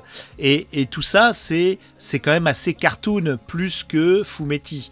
Euh, pour moi, il y a quand même une certaine. D'ailleurs, c'est le, c'est le, le cas de d'un spécialiste de l'underground que, que, que j'ai regardé, il y a ce côté quand même, c'est quand même plutôt Fantomas d'une belle que Fantomas de Feuillade, pour le coup. Il y a, y a une suspension d'incrédulité, mais qui vient aussi de Bava, parce que Bava, lui, il voulait du... euh, il voulait du rêve, il voulait du fantastique, il, est, il, a, il a ce côté italien, il a ce côté... euh, Grandiose. Du syndicat, il est aussi il y a des éléments assez comiques. Hein. Oui, Oui, oui. Il y a des oui. moments qui, moi, qui m'ont fait rire. Voilà, parce que mais mais mais faut savoir que que que Bava euh, Bava c'est quelqu'un qui de temps en temps va va mettre une touche de fantaisie dans ses films. Je me souviens de de son film Black Sabbath, je sais plus quel est le le, le, le nom français, où à la fin il est euh, sur une sorte de cheval mécanique alors que le film est très sombre, très horrifique. Ba, Ba- Bava de son côté n'est jamais fermé à un peu de fantaisie. Et euh, c'est pour ça que je trouve que ce, le, le côté, le, le, le fait euh, que ce soit Bava qui soit, euh, qui soit la réalisation de, de, de justement de l'adaptation d'un Fumetti, euh, euh, d'un Fumetti, c'est, ça permet voilà de, de euh, justement, ça lui va bien parce que c'est quelqu'un qui sait mettre du sérieux, qui sait mettre de l'horreur, qui sait mettre du fantastique, mais qui à côté de ça ne se ferme pas à une certaine fantaisie. Tout à fait. Oui, tout à fait. Il y a, on, on se retrouve avec des scènes qui sont comiques. Mm. La scène du crématorium, le petit moment où, euh, avec, avec la petite vieille qui Elle est dit, géniale, elle est j'en ai encore géniale. pour longtemps. la- Traduction. Avec bah, la mamie, oui. Oui. dire, bah non, mamie, t'es bientôt morte. Oui. C'est ce qui induit. Elle est géniale. Et puis, Elle est, le mec ouvre le géniale. crématorium, prend une toute petite pelle. Alors, je géniale. sais pas si vous avez déjà vu la crémation de quelqu'un. euh, vous prenez pas une petite pelle. Là, c'est la pelle que tu prends pour ramasser Hmm. les, les crottes du chat, quoi. C'est même Non. voilà. Mais, mais, mais c'est parce qu'il va ramasser autre chose ah non, oui, que mais la crotte Ouais, du chat oui. et ne spoilons pas. Mais là, si c'est l'employé, c'est euh, l'employé, ouais. c'est l'employé des, pommes- des pompes funèbres, et on a un moment de nouveau Fantomas qui, parce que euh, diabolique, est grimé et modifie sa voix, etc., marche avec une canne, tout ça pour que à la fin, Oui. il parte en courant en jetant la canne. Et là, il y a la mamie qui Ah, le regarde. Mais il fait semblant devant les vieux, devant les vieux qui attendent leur tour. Il fait semblant et, et pourtant, Mais oui, il jette la canne à la fin du, du puis- couloir. Pourquoi il a fait semblant Euh, Pour 10 mètres? Donc c'est un côté qui est complètement cartoonesque, euh, mais qui est contrebalancé par des moments de, de, de, de, de cruauté, euh, de choses comme ça. Alors moi, pour moi, il y a juste un endroit où je me suis dit, quand même, il y va fort. Euh, pourtant, il y va fort pendant tout le film. C'est quand, quand il va euh, justement faire son coup de maître, à savoir euh, voler un, un collier inestimable euh, au nez à la barbe d'une armée, parce qu'on n'envoie pas deux, mi- deux, deux policiers, on n'envoie pas dix policiers, c'est l'armée qui se mobilise hein, à chaque fois euh, pendant tout le film. Et là, donc, il, il se, donc, il passe dans l'eau. Vous avez évoqué son véhicule sous-marin. Alors là, bien sûr, il est impitoyable parce qu'il tue deux flics. Hein. Je sais pas. Bon, Au temps, couteau. il tue pas. De temps en temps, un il au couteau. Voilà, il les tue, euh, voilà. Et puis, euh, pour euh, tromper les caméras, il sort un Polaroid. Alors, il faut savoir que Diabolique, il a un costume, il est très mince, il a un costume très près du corps, avec deux trous pour le nez dans sa cagoule. D'ailleurs, ça, ça m'a fait marrer, pour qu'il puisse respirer du nez, parce que Diabolique ne respire pas de la bouche. Et voilà, faut bien survivre. Alors, moi, je me dis, bon, il peut quand même, s'il met une cagoule, il peut quand même respirer de la bouche. Non, non, non. Il a deux trous pour le nez. C'est un détail quand même très important. Et surtout, il sort un Polaroid d'Ourne ses Bah oui. faut bien savoir. faut bien survivre. pas voilà, on savoir veut pas il savoir. Et il sort une photo pour tromper les caméras. Euh, euh, c'est très simple, c'est très Mission Impossible, c'est très, euh, c'est même pas James Bond, c'est Mission Impossible et c'est assez marrant. Mais où il a mis cette caméra? Quelqu'un a une idée? Tu- Ce, ce là où- Polaroid. Là, là où la lune. Oui, alors, la mais non, mais la catapulte, c'est encore autre chose. Ça, c'est c'est- génial. Ça- Mais Ça, ça, Voilà. ça, ça, c'est rien. ça, c'est rien. Non, moi, ce qui m'éclate, c'est que je, et je pense que, en fait, pour que le héros soit visible, et je pense que c'est un truc qui a été fait exprès par Mario Bava, c'est-à-dire que euh, Diabolique, qui doit quand même pas être trop vu, il a une combinaison qui est grise. En fait, je pense pour être vu à la caméra, mais Gris blanc, Voilà. gris blanc. voilà, gris blanc, alors que bon, il aurait dû s'habiller en noir pour être euh, complètement euh, Invisible. complètement invisible, mais, mais Mario Bava, je pense, l'a fait exprès pour qu'on puisse quand même le voir à la caméra, et donc euh, il, est, il est dans une combinaison gris-blanc, ce qui est, qui est complètement euh, incohérent, dans la mesure où là, il est grillé tout de suite. Il y a quand même une, une truc, c'est pas tout à fait incohérent parce que lorsqu'il monte le long de la tour, bien, on est dans une nuit américaine, mais euh, la tour est Oui. plus ou moins grise. Donc techniquement, l'hélicoptère qui passe, Oui, et voilà, l'hélicoptère ne le voit pas. Mais quand il est en haut, tu marques mais- un point, Batman. point costume, moi qui m'a sidéré, euh, quoi qu'il arrive, dia- diabolique. Ah, en fait, c'est une tenue en latex, mais quand on regarde bien, les, au niveau des bras, il y a des, des, des trucs d'aisance. Je me suis dit, waouh, c'est vraiment fait. L'acteur devait être super bien dedans, parce qu'il y a vraiment le truc pour que ça, le, le, ça ne, il puisse bouger de façon cohérente. C'est, c'est- ça, c'est, c'est génial. Et, Bon, tout ça pour que le costume gris, il finisse sans. C'est vrai Mm. que, hein, franchement. C'est- Alors, c'est vrai qu'à un moment, il y a une ellipse, il est complètement à poil et après on le retrouve ailleurs. Je ne sais pas comment il a fait pour tout traverser à poil. Mais bon, c'est encore autre chose.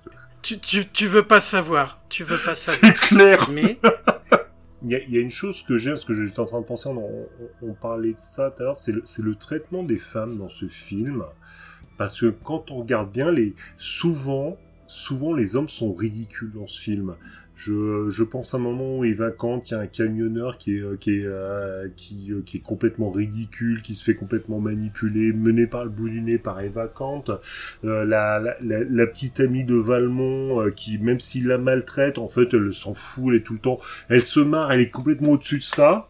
Et, et, et, et dans ce film, Elle boit des cocktails. c'est clair, elle boit des cocktails, on profite, c'est clair. Et les, les hommes s'énervent, les hommes sont ridicules, tandis que c'est un peu les femmes qui mènent, euh, voilà, qui, qui, qui gèrent derrière. Je sais pas si c'est si féministe que ça, parce que ça veut un peu dire. J'ai pas dit que c'était féministe, j'ai dit juste que les, les, les, les femmes sont pas des petites choses, euh, euh, des, des, des, des, des, des petites choses malmenées. Non, c'est la femme italienne, elle a du caractère. Oui, il y a quand même une scène où euh, Eva se fait torturer. oui, voilà, c'est ça. clope. Oui, oui, oui. mais oui. c'est vraiment, ben voilà, c'est qu'on est en train de dire ce type-là est un salaud, il verra pas la fin du film. Il a touché. C'est sûr, et, et, et on a envie de le buter le mec. Oui, Même le voulu. spectateur a envie de buter le mec à ce Oui. moment-là, et c'est très bien oui. foutu. pour Parce ce- que le, couple euh, fusionnel et vacante et diabolique est quelque chose qu'on ne verra pas dans les autres euh, ciné fumetti. C'est un couple euh, qui est, qui est- qui est extraordinaire, euh, qui a d'ailleurs marqué le cinéma parce que on n'en a pas vu beaucoup des couples qui sont corps et âme. Et pour moi, ça me rappelle quand même, vous, vous me direz vos, vos autres analogies, ça m'a quand même rappelé euh, Bonnie and Clyde. T'as fait, j'allais dire. Hmm, Est-ce que vous avez d'autres ouais. exemples de couples euh, carrément de ça, ouais. aussi importants comme ça, dans, le- dans, unis dans le crime, on va dire? Ouh, Il y en a sûrement d'autres. ouais. Ah, là, ça va être complexe. Il y a Natural Born Killer, hein, quand tu regardes, il y a Tueur Oui, c'est ça, euh, ouais. de, euh, Mais on est, on est plus dans les années euh, Oliver Stone. Thelma et dans une autre, une autre version. Mais il y aura fallu euh, bien 20 ans pour qu'on se retrouve. Il y a eu Bonnie and Clyde dans les années 70, Warren Beatty et euh, je sais plus, mais c'est pas grave. Et oui, mais après, il va falloir avoir les années 90. Maintenant, quand tu, quand tu regardes, ça, c'est ce qu'on c'est ce qu'on disait tout à l'heure, c'est qu'en même temps, des, des, euh, des malfrats, des voleurs, des tueurs qui sont mis au premier plan, il n'y en a pas tant que ça non plus. quoi. Parce que c'est ça, ça dérange euh, et la censure, et que justement, il faut qu'ils soient punis à la fin. Euh, ce qui n'était pas le cas dans, ces, Oui. euh, dans ce danger diabolique, mais ce qui est le cas euh, dans les autres ciné-fumetti dont on parlera tout à l'heure. Alors moi, je pense à un couple euh, aussi qui, qui rend hommage à ce couple des vacantes et de, et de diabolique, c'est toujours Doberman. Euh, le personnage de Vincent Cassel et Monica Bellucci, c'est vraiment le, le même couple. hein. Ce Moi, j'ai découvert ça hein, avec euh, Diabolique. Euh, c'est cette analogie de, avec Doberman, qui est pourtant une adaptation d'un roman de gare de Joël Houssin, du- d'une grande série, quoi. Mais c'était vraiment ça, quoi. Et je pense que, que Joël Houssin voulait faire revivre cette ambiance d'amoralité, de liberté, comme tu dis très justement, euh, Cosmique. C'est un agent du chaos. Euh, Diabolique n'est pas ce qu'on pourrait appeler un criminel dans le sens où c'est un anarchiste. C'est un anarchiste. euh, et d'ailleurs, la première chose qu'il fait, là je spoil un peu, mais c'est au début du film, puis cette scène est très connue, c'est cette scène complètement ahurissante qui a, rendu fou de certaines personnes. c'est que il va au coffre avec ses 10 millions de dollars en, petite coupure, donc ça représente quand même sacré paquet. Il ouvre le coffre et puis hmm, il se ravise avec une petite moue. Il a toujours à peine parlé, je crois pas qu'il ait dit une ligne de dialogue. Il me semble pas. Et finalement, on voit une espèce de bésodrome, là, un lit tournant, euh, une banquette tournante qui tourne et couvert de billets et apparaissent sous les billets. Euh, au bout de quelques secondes quand même, hein, le couple euh, nu euh, et qui, bah, qui fait l'amour au milieu des billets. Alors faut savoir une chose, ne faites pas ça les Yukigami. Paper cut, paper cut. Mais moi, j'ai le droit. Toi je sais pas, tu- Oui, mais j'ai peut-être j'ai peut-être le droit d'aller voir le loup de temps en temps, quand même, Winnie. J'ai le droit d'avoir une vie. Oui. oui mais pas dans les billets. T'es pas dans les billets, tandis que les, yu- les Yukigami, c'est Bah, des, des criminels, c'est des génies livres. du crime. Ne le faites pas, ça. Mais pourquoi? Oh Ne le faites pas, ça On coupe les, billets et puis c'est pas, c'est pas hygiénique. Mais en tout cas, euh, Au manoir Yukigami, hein, on a le droit quand même. Dans la cave. Dans le- ouais, ouais, ouais. euh, non, non, moi je préfère avec les lingots d'or. Je peux pas savoir. Je peux pas savoir. Enfin, en tout cas, euh, vous avez aimé le film et euh, avec euh, avec Cosmic, on est heureux euh, de, de vous avoir euh, offert ce- Yes. cette parenthèse italienne. Et moi, j'étais sûr que ça te plairait. Ah ouais, ouais, on a on a, on a adoré. Euh, on le conseille. Hein, c'est un film euh, oublié mais Non, on pas a- oubliable. on- on- comme dirait on a Cosmic adoré, on a adoré. hein. Hein Et donc, on, on va revenir au conducteur. Je regarde, euh, on a parlé des, des- des aspects intéressants. Euh, euh, alors, on n'a pas eu d'anecdote. Ça. Ça fait je sais pas combien de temps qu'on enregistre, mais on n'a pas eu d'anecdote RTL. Oula. Si. Ah, si. Eh ben, justement, Ah. anecdote RTL, c'est que vous, vous deux, enfin, vous trois, vous l'avez découvert maintenant. Moi, je l'ai découvert sur RTL. Je suis désolé, ça ne s'invente pas. Vous, avez croi- vous allez croire que je le fais exprès. Je l'ai découvert dans les années... Allez, euh, on va dire euh, 80, milieu des années 80 à peu près. RTL l'a diffusé euh, et j'avais de très très bons souvenirs et même euh, je pense que Criminal, je vous poserai la question parce que j'ai des souvenirs plus diffus de, de Criminal parce qu'il y a un, moment particulier de Criminal, on en reparlera.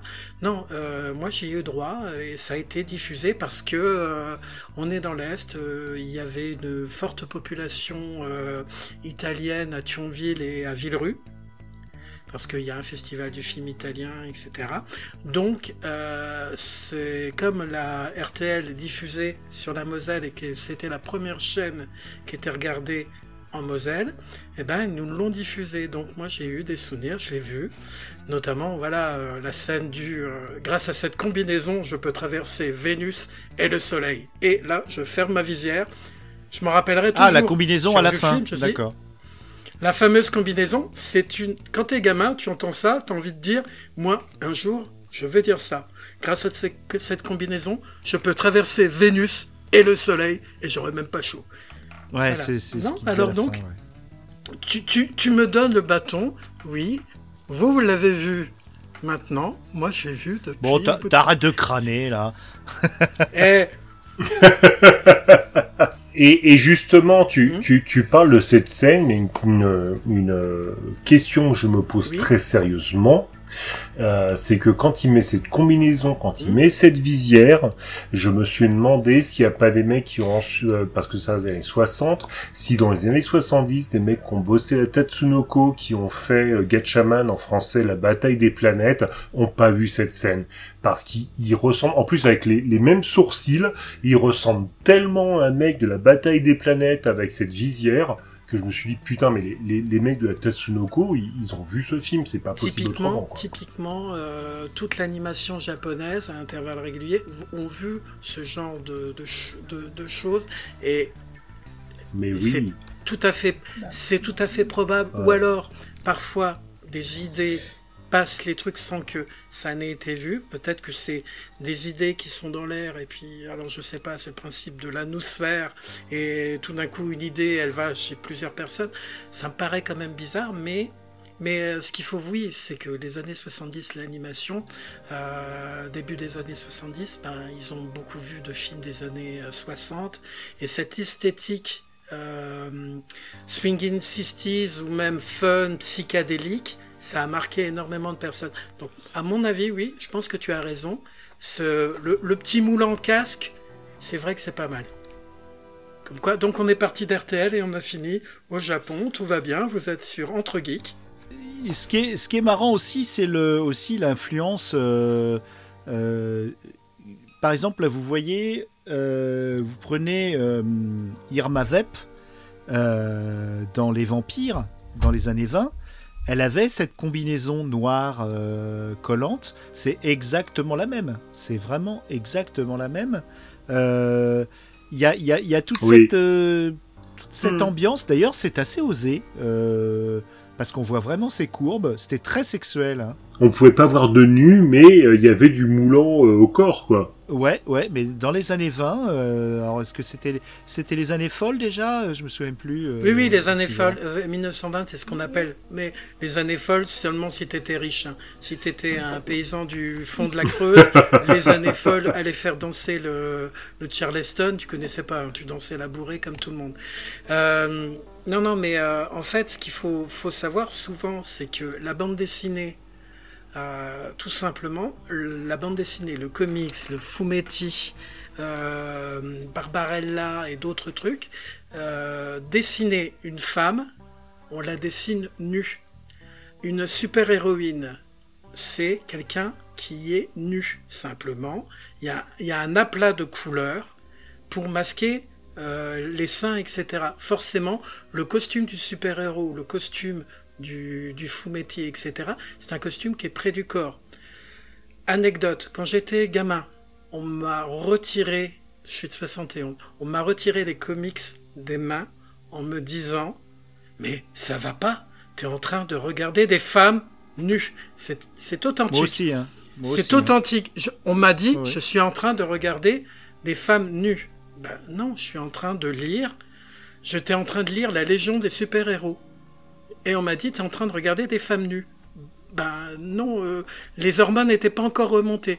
Maintenant, au jour d'aujourd'hui, connaissant un certain nombre de dessinateurs, je sais très bien que une euh, Black Widow ou d'autres trucs sont des personnes qui sont nues, où il y a juste un aplat de couleurs, c'est tout.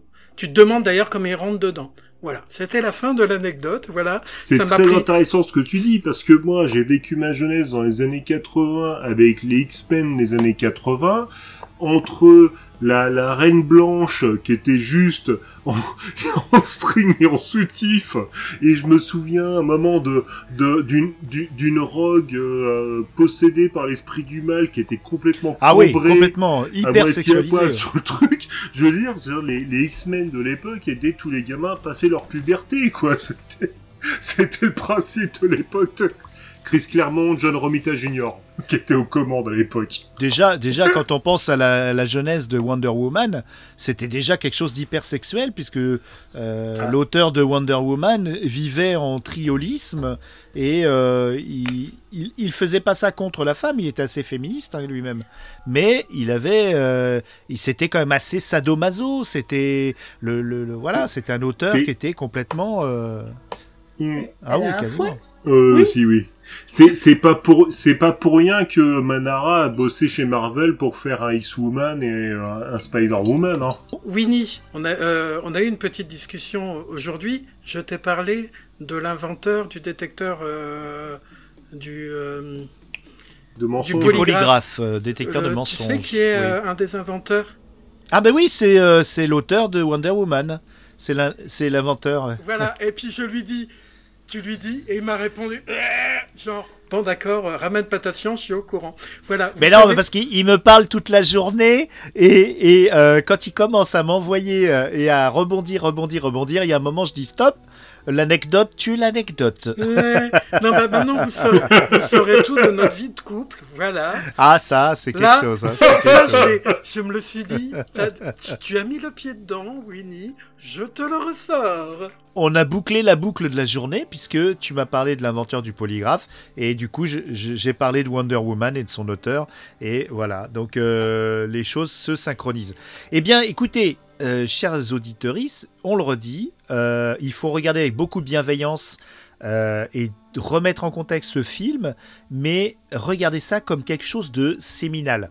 Alors avant de parler des hommages et des influences, on va parler aussi bah, du petit courant des cinéfumétinéries qui a été très court puisque ça se ça se ça, ça a duré de 66 à 68, hein, pas plus. Euh, parce que il n'y a pas eu un grand succès et surtout je pense qu'il y a eu une grosse euh, poussée euh, de censure euh, déguisée et d'autocensure de la part des, voilà parce que le film diabolique aurait pu avoir une suite on est passé à autre chose et on a eu très peur aussi de 68 parce qu'il faut se remettre dans le contexte. Il y a eu quand même un chaos un désordre on parle de libération de, tas de choses, pas que des mœurs, hein, mais de libération, d'avancée sociale, mais ça fait très peur à tout le monde quand même. euh, dans les milieux de- pas forcément que de pouvoir et donc on a fait euh, on a fait beaucoup de choses pour euh, casser ce mouvement. Donc ce genre de film c'était pas forcément les bienvenus à mon avis c'est peut-être une théorie complotiste de ma part mais je pense qu'on a calmé on a peu on a peu étouffé. Mais il est vrai que la qualité euh, n'a pas été au rendez-vous. Euh, on a eu donc tout a commencé avec une première adaptation euh, de Fumetti qui s'appelait Criminal avec un K, euh, qui est un film qui n'est pas réputé pour être super. Vous l'avez vu, euh, Cosmic et Chris Chris, tu l'as vu? Je pense l'avoir vu. Il faut juste qu'on me confirme quelque chose. Est-ce que dans Criminal, le 1 ou le 2, à intervalles réguliers, il y a des passages de Fumetti de Ah ouais, on l'a vu. C'est dans le 2. Voilà. Ouais. Et Ouais, c'est dans le 2. donc dans, dans le 1, est-ce que c'est le moment où il y a l'accident de la route, il se retrouve en enfer et Satan lui dit Je t'attendais. Oui, oui, oui, il y a des, il y a des, il y a C'est des- il y a des cases Donc de BD. Merci les- pour le dans les- spoiler. dans les- à la fin du 1 et dans le 2 plus régulièrement. Oui, mais RTL Télévision, RTL Télévision, j'ai mon joker, voilà. Oui, le Criminal, donc il y a eu deux films, c'est le seul qui a eu euh, droit à, à deux opus. Le premier est dispensable, le deuxième a ses qualités Oui, mais quand non, même. regardez enfin, pas, c'est- en même temps. Il a ses qualités. Alors, attends, attends, Vas-y, vas-y, le Oli. contraire. hein, Vas-y. Ah, bah, Oli. le contraire. Bah, j'ai moins, j'ai mieux aimé le premier que le second. Oui. Bah, le, le premier, c'est quand même un Umberto Lenzi, hein, quand même, un Umberto Lenzi, celui qui a fait le euh, l'avion de l'apocalypse, et il me semble même la, le montage euh, du Godzilla euh, en Italie. Donc, Umberto Lenzi, c'est Ça- c'est c'est c'est quand même un, un, un C'est un grand grand nom hein, culture, euh, oui. pour moi, c'est un grand nom en tout cas du euh, de réalisateur euh, de réalisateur italien. Donc, tu, tu nous conseilles de, de le regarder quand même, malgré tout? Non, non, je je conseille absolument pas de regarder les criminels. Franchement, de tout, euh, de tous les diaboliques like hein, euh, que qu'on a vu euh, dernièrement. parce Ouais, que le film français. Préparer un peu le, le podcast, on s'est vu les sataniques, on s'est vu les même la Louve solitaire, hein, le, le- D'accord. euh, la, la petite cousine française. Euh, voilà, franchement, c'est les, les, les criminels, c'est ceux qu'on a le moins aimé. On l'a avec euh, avec Oli, on les a surnommés euh, super connards contre Scotland Yard, hein, pour te dire. Ah, mais tellement, tellement, tellement, tellement. Il est, justement, c'est peut-être celui qui, euh, qui respecte en gros le plus l'esprit. Euh, Je suis pas d'accord. bah, du, du- de, du- de l'anti-héros. Je qu'on suis ne pas peut pas aimer parce qu'il est amoral totalement. Il Je- tue je- Ses, ses compagnes. Il n'est pas du tout en, Oui. en amour Non, comme puis- diabolique. On peut pas l'aimer ce mec-là. Il, Non, il- puis- il- Il a, salaud. oui, mais il a, il a aucun a, il a Il a rien pour rien, lui, mais oui. il a, il a aucun charisme. Tu, Ouais. un, un- un diabolique, il est fascinant. ouais, Euh, il a du charisme. Il a, il a aucun charisme. C'est il a pas un génie du crime. En fait.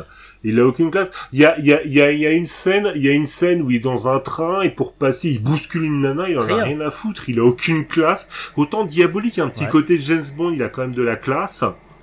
Euh, C'est super criminel, connard, C'est juste un super co- En connard. fait, ce mec est juste un connard, en fait. Et puis il a, il a un gros défaut, Ah. il a un gros défaut criminel. Il a que la peau sur les os. Ah oui, parce qu'il a un costume de squelette. Alors, euh, je m'étais promis de le faire. Oui. Voilà, qui, qui, qui lui permet, qui lui permet un petit côté raciste dans le deuxième, mais je sais pas si tu voulais en Euh, parler. Euh, oui, avec une femme de couleur? Oui, ah oui, parce qu'il fait peur, il fait, il se Bah, fait en passer. fait, les, les, les, les, gens qui ont peur de son costume, Voilà. c'est uniquement les gens qui sont racisés, parce que vous vous Exactement. rendez compte, ces gens-là sont Ils ont peur du, du vaudou euh, et tout ça. Au Mais secours. et, et quand il apparaît, il y a, y a une espèce de Au bruit d'os, enfin censé être un bruit d'os. Je vais vous le faire, ça fait. Oui, C'est absolument ridicule. Et en plus, il. euh, Alors, par contre, il est, il est, il est ignoble, mais pour moi, c'est pas un génie du crime, parce que c'est juste une petite frappe qui, euh, qui se trouve dans les bons, dans les bons trucs. Il a juste un tout petit coup d'avance, mais au final, il, il réussit pas. D'ailleurs, il, se fait arrêter régulièrement, puis dans le deuxième, il meurt carrément à la fin, hein, comme l'a dit Cosmic. Et, et- et c'est c'est incroyable parce que il, il a rien pour lui, c'est vrai. Mais par contre, c'est ça le fumettinérie, c'est euh, c'est dans, dans, dans la plupart des fumettinéries, c'était des méchants. Mais celui-là, c'est pas un génie du crime. Il y a pas de il y a pas de gadget, il a des déguisements, c'est tout. Et un, et un costume. et t'a- t'arrives pas à t'attacher, en fait. aussi, il y a un truc qui est bien dans le film aussi, ce sont les décors naturels qui sont Oui. magnifiques. Entre la Turquie, le Liban, etc. Ouais, c'est Ah oui, c'est vraiment sublime. hein. Après, c'est Ouais. typiquement aussi, on revient toujours dans le trope de James Bond, c'est que on voyage. Chose que, comment dire, que hum, Diabolique n'a pas. Hmm. Puisque c'est un pays qui n'est pas nommé, on, re- on reste à peu près dans une même cohésion, Oui. euh, une même cohésion géographique. Diabolique dans la BD, ça se passe dans une dans un pays euh, dans un pays euh, Fictif, hein. fictif qui s'appelle Clairville, euh, aussi un autre grand pays qui s'appelle Genf. En fait, Diabolique se passe dans un pays qui en Je fait, verrais bien ça, effectivement, peu- euh, un peu Monaco, ouais, de la. France, un peu Monaco, un peu la Suisse, un peu l'Italie en fait. Voilà. Une enclave entre tout ça. Voilà, c'est ça. Oui. Je ne sais plus pour criminel. Généralement, euh, en fonction des de comment dire des producteurs, dans le cas par exemple de Satanic, c'est italo On va à espagnol. Madrid. Donc euh, du coup, ouais, ouais. on est en Italie et on est en Espagne. Est-ce que pour criminel, voilà, est-ce que Ah oui, c'est vrai qu'elle prend plein de fois l'avion. par- euh, des fois, c'était même un petit peu super. Oui, oui, oui. Mais Oui, la question est surtout de savoir se dire ah ben alors c'est une coproduction ou une euh, quadriproduction, il faut que chacun des producteurs on ait filmé chez lui. Parfois ça peut arriver. Euh, Il y a des Oui. films totalement improbables Oui, dans oui. les années 80, 90, même 2000, où euh, il y a le, le film, il y a cinq, euh, cinq producteurs, ça a été tourné dans cinq pays différents. Et ça donne des plans assez amusants euh, dans ces films-là, Mmh. euh, auxquels on n'a pas le droit dans le danger Diabolix, des plans que j'appellerais de syndicats d'initiative, parce que tu vois euh, des images, voilà, c'était très courant en Italie d'ailleurs. Oui. On voit le Colisée, on voit le ci, on voit le ça. On voyait ça pas mal aussi dans les coproductions en, en, euh, britanniques euh, et, et italiennes, où tu vois, ça c'est ja- c'est pas du tout tourné en Angleterre, mais tu vois des images d'archives ou des stock shots, c'est assez drôle. Mhm. Voilà, c'est le principe du stock. C'est le principe du stock shot. Tu rallonges ta durée de bobine en utilisant du stock shot parce que tu t'aperçois que euh, les teintes ne sont pas identiques, les bobines ne sont pas identiques. Et puis tu achètes un surcatalogue en disant bon bah c'est, on en reparlera tout à l'heure dans euh, Satanic. Il y a une magnifique scène comme ça. Parlons-en tout de suite, puisque on va évacuer Criminal et le retour de Criminal, qui le retour de Criminal est plus disponible que le premier euh, en termes de, de galettes physiques. Moi, j'ai- fait l'acquisition du retour de Criminal. J'ai fait l'acquisition également de Satanic. Euh, Est-ce que tu peux nous faire le pitch, euh, Michael, euh, cosmique Oh, Oui, arrive ne, donne pas mon nom là. Il y a des gens qui Si, écoutent. oh, on s'en fiche, c'est un prénom, c'est pas ton nom. oh là là. On sait où, t- où- où tu habites. Philippe, sort... Ah non, c'est c'est pas ça. ok. Allez, On Alors- sait où tu habites. On a ton adresse. Non, heureusement, euh, Philippe n'étant aucun de mes prénoms, ça va. Je suis un- Criminal. Criminal, en gros. Non, satanique. Ah, On est passé à satanique. satanique. Criminal, on a évacué, c'est un vilain. Voilà, satanique ta mère. Oh non, ils l'ont fait Voilà, ils l'ont satanique fait ta mère. Satanique. C'est vraiment satanique ta mère. Voilà. Oui, mais parce que on commence, on commence Satanique sa mère. comme on l'appelle en Donc- 93. Quelqu'un qui, donc une femme qui marche sous la pluie. Il pleut, évidemment. Donc là, par contre, on est véritablement sur un, un film autant euh, euh, diabolique. Il connaissait le 16 9 enfin le cinémato, euh, je dis le 16 9e, donc le, le cinémascope. Alors là, par contre, euh, satanique, c'est filmé toujours très proche, caméra épaule. Une femme marche sous la pluie. Cinémascope. On voit, alors elle est dé- désignée comme Mm. étant assez ancienne. Elle arrive dans une clinique qui en fait est un pavillon de banlieue auquel on a mis une Mm. pancarte marquée clinique. supposons, supposons d'ailleurs, ça a dû être collé au double face et encore, ça correspond pas au cadre. Bon, elle rentre, elle arrive dans un un laboratoire où il y a un professeur. Si ça c'est un laboratoire, euh, moi je vais jamais acheter de leurs produits. C'est juste un décor, hein, parce que franchement, euh, euh, voilà. Donc évidemment, il y a des pipettes rouges, vertes, jaunes, et ce docteur a inventé le produit miracle qui rend la jeunesse. Alors c'est un produit qui est vachement bien parce que quand tu le prends, déjà tu n'as plus de problème de peau, mais en plus, tu- quand tu le prends, tu es recoiffé et tes cheveux repoussent. Et même parfois, ça fait pousser les cheveux. voilà. Et, et ça raccourcit ta jupe. Et ça Fortune. raccourcit la jupe. Merci. On est bien d'accord, parce que quand elle Oui. arrive, elle a une jupe longue, et juste... Donc ça veut dire, ah, ou alors possiblement, Ah, elle a dû aussi. gagner Ouais, ouais, ouais. 20 cm. C'est possible. Voilà. Donc clairement, c'est Ouais, quelqu'un ouais, qui aussi. a un certain Elle âge est défigurée, oui. peau Et le, le, ma- le dégueulasse. maquillage euh, Elle est montre le budget. Euh, alors, j'ai découvert un truc, c'est que euh, spécialiste des effets spéciaux, bon déjà, il n'y en a pas 15, hein, on n'est pas sur un, sur un générique de Marvel, si vous voyez ce que je veux dire. Euh, c'est pas la peine d'attendre la, euh, la séquence post-générique, mais vous pourriez parce que ça dure 10 secondes. Et alors, le spécialiste des effets spéciaux, donc euh, pas 12 euh, studios, mais un mec, euh, et ça s'appelle le Trucatore. Le Alors le trucatore, je le félicite, je le félicite pas parce que ce, ce maquillage mais du- est d'une laideur. Alors je pense qu'ils n'ont pas voulu trop embêter l'héroïne qui était une, euh, une actrice euh, man- très belle femme mannequin. Euh, Très belle femme. Et ils se sont dit on va mettre un truc euh, très vite fait. Et le budget mais vraiment est au ras des pâquerettes. Hein. Je, je sais pas de combien il est. Alors justement, quand tu vois, quand tu vois le maquillage, en fait, c'est typiquement le horrible. maquillage de film de zombies italien, c'est-à-dire qu'il restait, alors il est mauvais. hein. il, mauvais. restait, il restait de la bolo à midi, donc on lui a appliqué sur le visage, mais on lui a mis la teinte chair. Euh, si je me trompe pas, elle a Oui, quand même oui, au moins oui, oui, des oui. prothèses dedans. L'actrice joue Oui. très bien parce que quand elle est vieille et moche, elle a les genoux qui se touchent. Évidemment, quand elle a pris le produit, elle marche, euh, c'est bon, elle peut faire euh, la couverture de Vogue. Mm. Évidemment, elle prend ce produit, elle est vieille, etc. Elle va tuer le, le type avant, juste après qu'il lui ait dit oui, mais attention, c'est le trope euh, Dr Jekyll et Mr Hyde. Attention, ce produit rend méchant. Oui, Là où il y a notamment le, les notamment les les guinea pigs là je sais plus euh, Oui, ce que les- les comme chiens. animal. Alors, sauf que visiblement, elle le tue avant d'avoir pris le produit. Donc, moralité, Oui. elle était Elle était déjà, déjà- méchante. En tout Et- cas, elle était désespérée. euh, voilà, si ou sympa, désespérante, ou désespérante. Ah non, ça c'est le film. Non, Et du coup, Ouais. voilà, elle part. Elle Alors ouais. évidemment, euh, qualité des, des trucs, c'est je prends le produit, je fais, Elle, elle était déjà je méchante. tombe sur la table, et quand Bah, je me c'est- relève, ça y est, je suis belle. On se croirait dans un. Dr Jekyll et Mr Hyde. C'est du, c'est, c'est un essai de le Hammer parce qu'en plus il y a des effets d'orage puisque comme par hasard il y a un orage en même temps.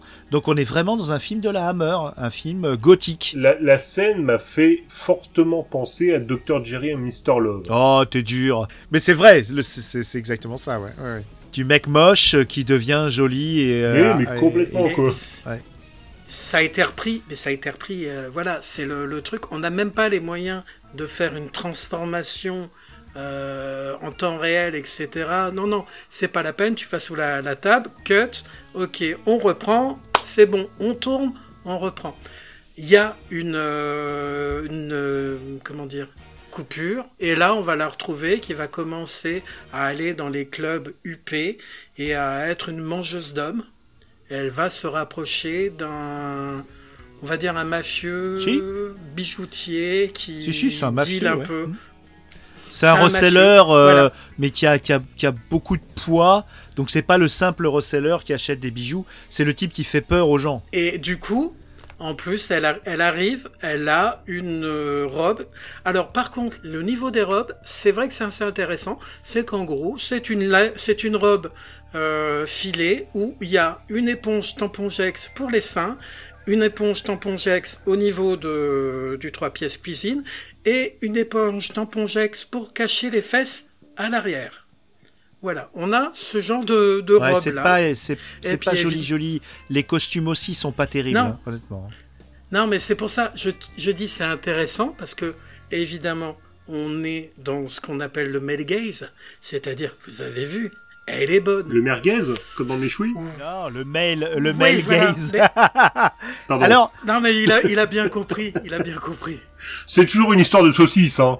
C'est toujours une histoire de saucisse. c'est pas ne la nous même raconte taille. pas tout le film, euh, juste le pitch. Donc, moi, là où je.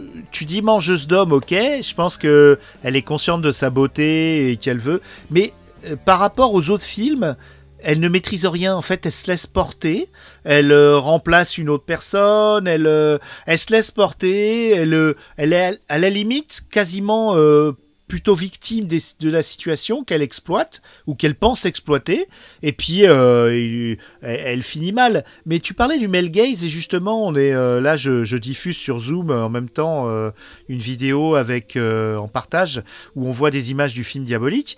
Et justement, dans, dans le male gaze, on va pas dire que Diabolique est puritain, mais il y a une scène justement qui est vachement chaste où on voit la douche dans le repère avec des la douche est, est totalement est pas du tout opaque complètement mais elle est juste opaque sur des sur des, des ronds ou des carrés sur les parties euh, un peu charnues de, de- des individus que ça soit du garçon ou de la fille et je trouve qu'il est, est vachement bien traité le male gaze alors que dans euh, dans, dans Satanic et qui est quand même, il faut admettre, si on peut lui donner ça, c'est que c'est proche des fumétineries dans le sens où c'est très sexualisé. Donc il y a, quand même ce côté très érotique.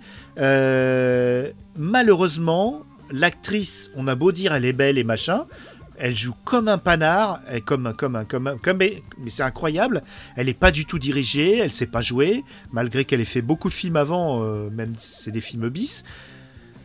Elle était connue, mais elle sait pas jouer et elle est super mal habillée. Et puis, euh, bon, alors c'est peut-être une beauté de l'époque, mais c'est pas euh, Brigitte Bardot. Et elle est super mal habillée, même euh, quand, tu, quand on la voit en petite tenue, c'est des, des sous-vêtements, mais euh, de, de, de prise unique, quoi. C'est Bah, terrible. C'est des, c'est des survêtements de, de prise unique. C'est par exemple, c'est même pas Non. raccord parce qu'à un moment, elle a une combinaison qui renvoie typiquement à diabolique. Donc, c'est-à-dire cagoule, euh, très jolie. Elle commence à Ouais, retirer. fait un striptease oui, dans un club. Et et il y a des sous-vêtements euh, prise unique dessous. Oui, tu voulais dire, Chris? Oui, non, deux choses. que, bah, déjà, parce que je, bah, je trouvais que le personnage de Satanique, il était plutôt fort, en fait. Hein. Je, je le trouvais Satanique? pas. euh, Enfin, vous avez dit victime. Oui, Ouais. Satanique, ouais. Je, le- je, le- moi, je l'ai pas forcément trouvé victime ou euh, se laissant porter. Moi, je le trouvais plutôt fort, justement. Elle est méchante, elle est méchante. Ouais. Bon, c'est comme ça, elle est méchante. Et au niveau vêtements, je trouvais que c'était Ah, vraiment total. une escroquerie, ce film, parce que justement, tu parlais de ce vêtement, ce vêtement, Sur le, la le vêtement qu'on euh, voit d'ailleurs sur l'affiche, où elle est habillée comme diabolique. On le voit une fois, et encore, c'est un vêtement de striptease, quoi. C'est pas comme, euh, comme euh, euh, Irma Vep dans Irma Vep qui porte ce vêtement-là, mais parce que c'est un génie du crime et qu'elle mène sa bande de vampires. et l'actrice Musidora le, le porte formidablement bien. Et on était dans les années 20. Donc là, 40 ans plus tard, on n'est pas capable de faire quelque chose de correct. Il faut le dire, c'est un film maudit. euh, on n'y peut rien. C'était le dernier, le dernier. Il y avait plus de. On savait qu'on. ça- moi, ça me faisait penser, euh, ça me faisait penser à ces films de super-héros qu'on faisait dans les années euh, 70-80, où en fait le côté super-héros était pas du tout assumé. Et les mecs, à un moment, on les voyait dans un costume qui rappelait vaguement celui du comics, euh, à- qui et alors que c'était complètement pas du tout assumé. Moi, ça m'a fait penser à ça. C'est oui, ok, c'est satanique.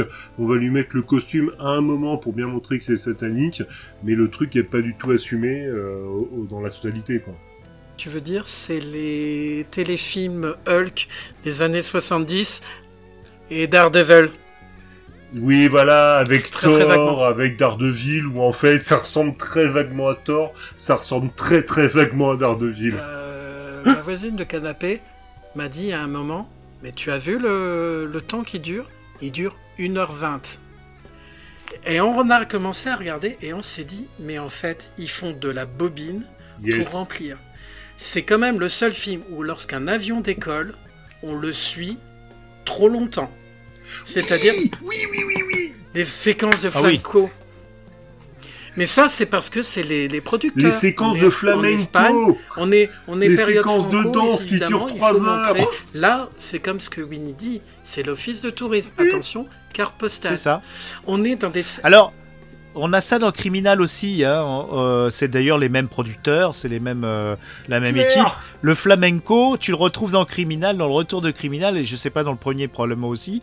Et par contre, Oh dans le dans le dans le retour de Criminal, c'est euh, la deuxième euh, copine de Criminal. Donc euh, c'est une actrice qui, qui danse le flamenco et elle danse horriblement mal. Heureusement, dans Satanic, ils ont laissé des vraies danseuses de flamenco faire l'office, mais c'est très très long. C'est vrai que on a l'impression d'être d'être en vacances avec des agriculteurs qui, qui sortent pas de leur Normandie natale. là aussi, d'un point de vue formel, le, je- C'est un voyage de CE, quoi. j'ai euh, j'ai jamais film. vu un, j'ai jamais vu un film qui a des plans séquences à cette époque-là qui sont aussi longs. C'est-à-dire que il y a un moment où l'inspecteur anglais avec l'inspecteur euh, espagnol commence à 200 mètres. Donc ils sont cadrés, les voitures passent, etc. Il y a eu un voice-over où on, est- on entend leur voix, etc. Un peu comme ce qu'une époque Colombo avait fait, où on filmait de très très loin. Euh, Colombo est connu, Ah oui. est connu de- pour ça, où la, scène commence de très très loin et le personnage finit dans le bureau. Et en fait, voilà. Là, on est dans un truc comme ça où, en fait, on les entend discuter pendant très très longtemps. Où euh, on est sur de. Pour rien d'ailleurs, ils servent à rien. Non, ils ne servent les, à rien. les mais- enquêteurs. euh, mais oui, on, oui. est, on est sur du rajout de métrage, alors que le film, le film ne fait que 1h21.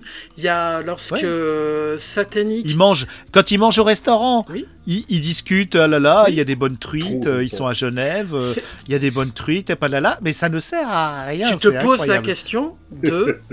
euh, ils nous ont fait une, une Ventura Gabin. C'est on pose la caméra, vous discutez, hein. Bah, maquet, c'est bon, allez, on y va. Sauf qu'on n'a pas Ventura Gabin quand même. Non, On a des acteurs qui non, sont mais tu, sûrement tu émérites, vois, mais tu vois ce que je veux dire, c'est que ce que je veux dire, c'est que c'était des, des moments où on savait Ouais. Voilà, on remplissait. Là, typiquement, c'est de l'improvisation. Il y a même un moment qui est hallucinant dans Satanic. Forcément, moi, ça va me parler. Le- L'anglais, il fume la pipe. Il essaye Ah, plusieurs non. fois d'allumer sa pipe. Oui. Il n'y arrive pas. Et- Et il dit Ah, mais Et elle il f- râle. Et euh, il râle. Il dit Elle fait que de s'éteindre. Ne me dis pas que c'était dans le scénario.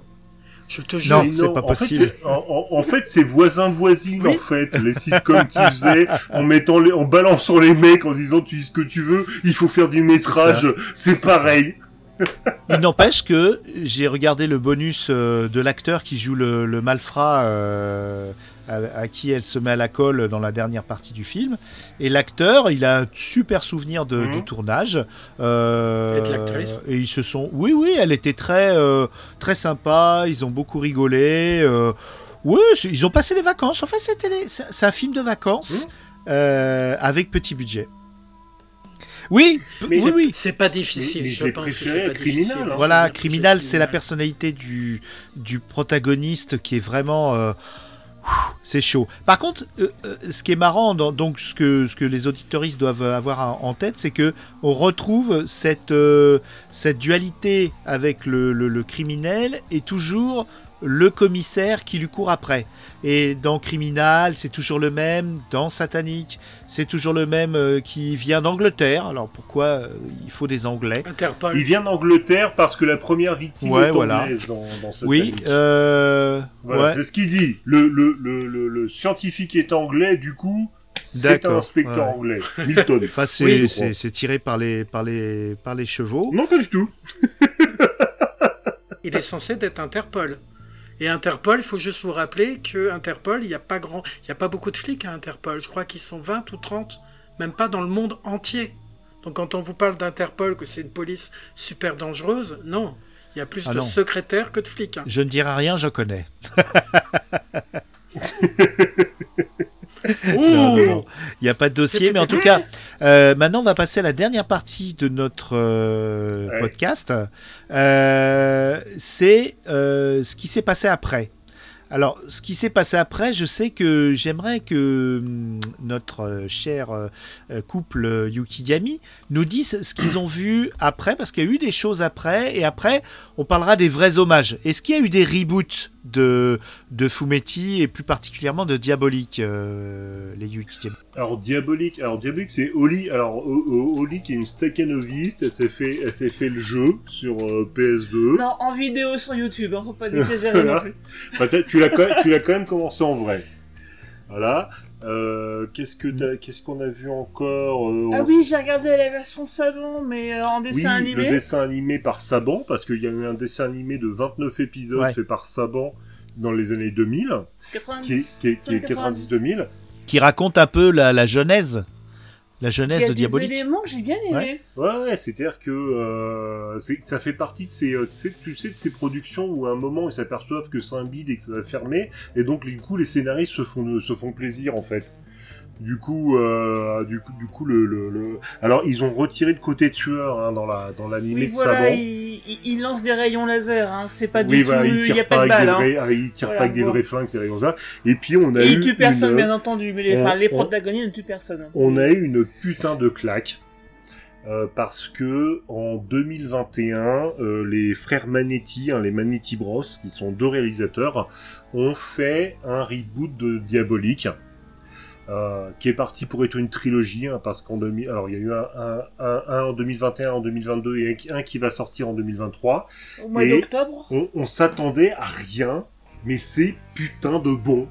Euh, alors on est on est peut-être bon public hein, parce que nous euh, les Fumetti hein, comme je te dis on est des gros des gros fans de, de Dylan Dog donc euh, l'univers de Fumetti c'est quelque chose qui, qui, qui, qui nous parlait Euh, et donc on a vu euh, on a commencé par voir le premier film qui est, qui est trouvable en français de qui s'appelle Diabolique euh, qui est sorti en 2021 donc par les frères euh, Ouais, par de les frères moderniser, ouais. Manetti, euh, avec euh, voilà avec j'ai perdu ma distribution avec un Luca Marinelli qui fait Diabolique, Myriam Leone qui fait Eva Kant et Jinko euh, par Valerio euh, Mastandrea et c'est génial. Le film se passe à la fin des années 60. Ils ils ont pas essayé, tu sais, de, de faire le reboot en mettant dans le monde moderne, etc. Le, le, le film se passe à Clairville et à Genf, dans les, les, euh, les pays euh, fictifs, les pays fictifs de, de la BD. de, de la bande dessinée. Euh, et, les- et le film est génial avec une chanson titre de Manuel Agnelli euh, qui est, qui est, euh, la, profond- la, la, les, euh, la profondeur des abysses, qui est juste génial. Et le film euh, se passe à la fin des années 60 dans le style fin années 60, c'est-à-dire avec les trappes qui s'ouvrent au milieu de la route, une, une rétro, une rétro SF, une rétro technologie. Et, il y a eu plusieurs, plusieurs moments qui sont des hommages au film de, de Carrément, Bava. carrément, carrément. Et euh, la, la nana qui fait, alors le le, le, le diabolique de 2021, Luca Marinelli, euh, ils l'ont changé pour le suivant parce que ils ils l'ont trouvé trop froid. Alors que je trouve qu'il fait un excellent diabolique parce qu'en fait le premier film parle en fait de la rencontre de euh, de la rencontre de diabolique avec Eva Kant. Et donc en fait tu as un diabolique qui est très froid, très fermé euh, qui est très froid, très fermé dans ce premier film, et je trouve justement que euh, Luca Marinelli fait un diabolique qui est excellent parce qu'en fait, il est, très inhumain avant d'avoir rencontré Eva Kant, et le, euh, le, premier film est basé sur deux BD, et c'est juste génial. Euh, le mec qui fait Jinko, il est magnifique. C'est le Eva Kant euh, par Myriam Leone, c'est quasiment le personnage principal tellement elle bouffe l'écran. En fait, c'est euh, diabolique, il est bien gentil, mais s'il avait pas Eva Kant, à un moment, elle lui dit euh, C'est bon, c'était mignon, je suis pas bobonne, je vais pas rester à la maison. À t'attendre. Et euh, voilà, et c'est c'est- et, euh, et- et c'est juste excellent. Et donc, et on a vu le deuxième.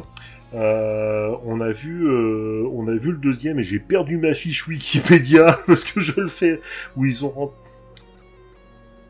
Alors le premier est sorti en DVD en France. Le premier est sorti parce qu'en fait il y avait des sous du Crédit Agricole dedans.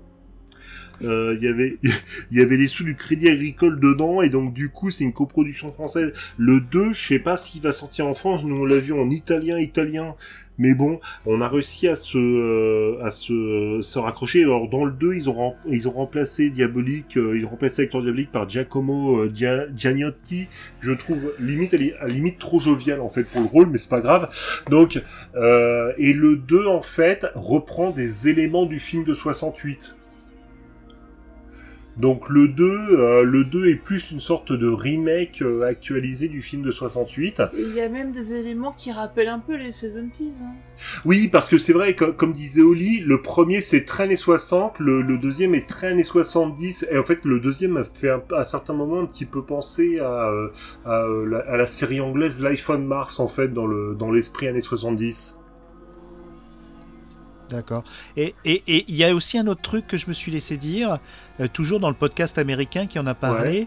Ils ont dit que le, le, le, le personnage des vacantes était moins un sidekick, était plus une, une personne à part entière et qui était d'égal à égal dans cette version.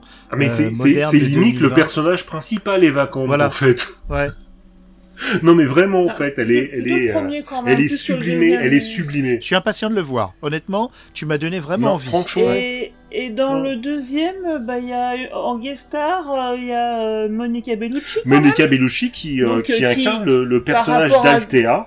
Voilà. Donc, euh, Altea, qui est un personnage de la BD et euh, qui, est, qui est interprété par Monica Bellucci. Mais, mais franchement, on a, on a adoré les deux films. On se les a fait deux fois de suite, d'ailleurs, je crois que les, deux films. On a, on, on a vraiment adoré. Et euh, non, c'est c'est bon. Le deuxième se donne, en plus, le, le, le, le générique du deuxième se donne un côté un peu James Bond, tout ça. C'est euh, non, franchement, c'est je, je m'attendais à rien parce que je me suis dit euh, ça y est, ils vont nous actualiser le machin, ça de la merde. Non, et en plus, il- euh, un truc qui m'a surpris, c'est que pour un film de 2021-2022, Diabolique reste un tueur en fait.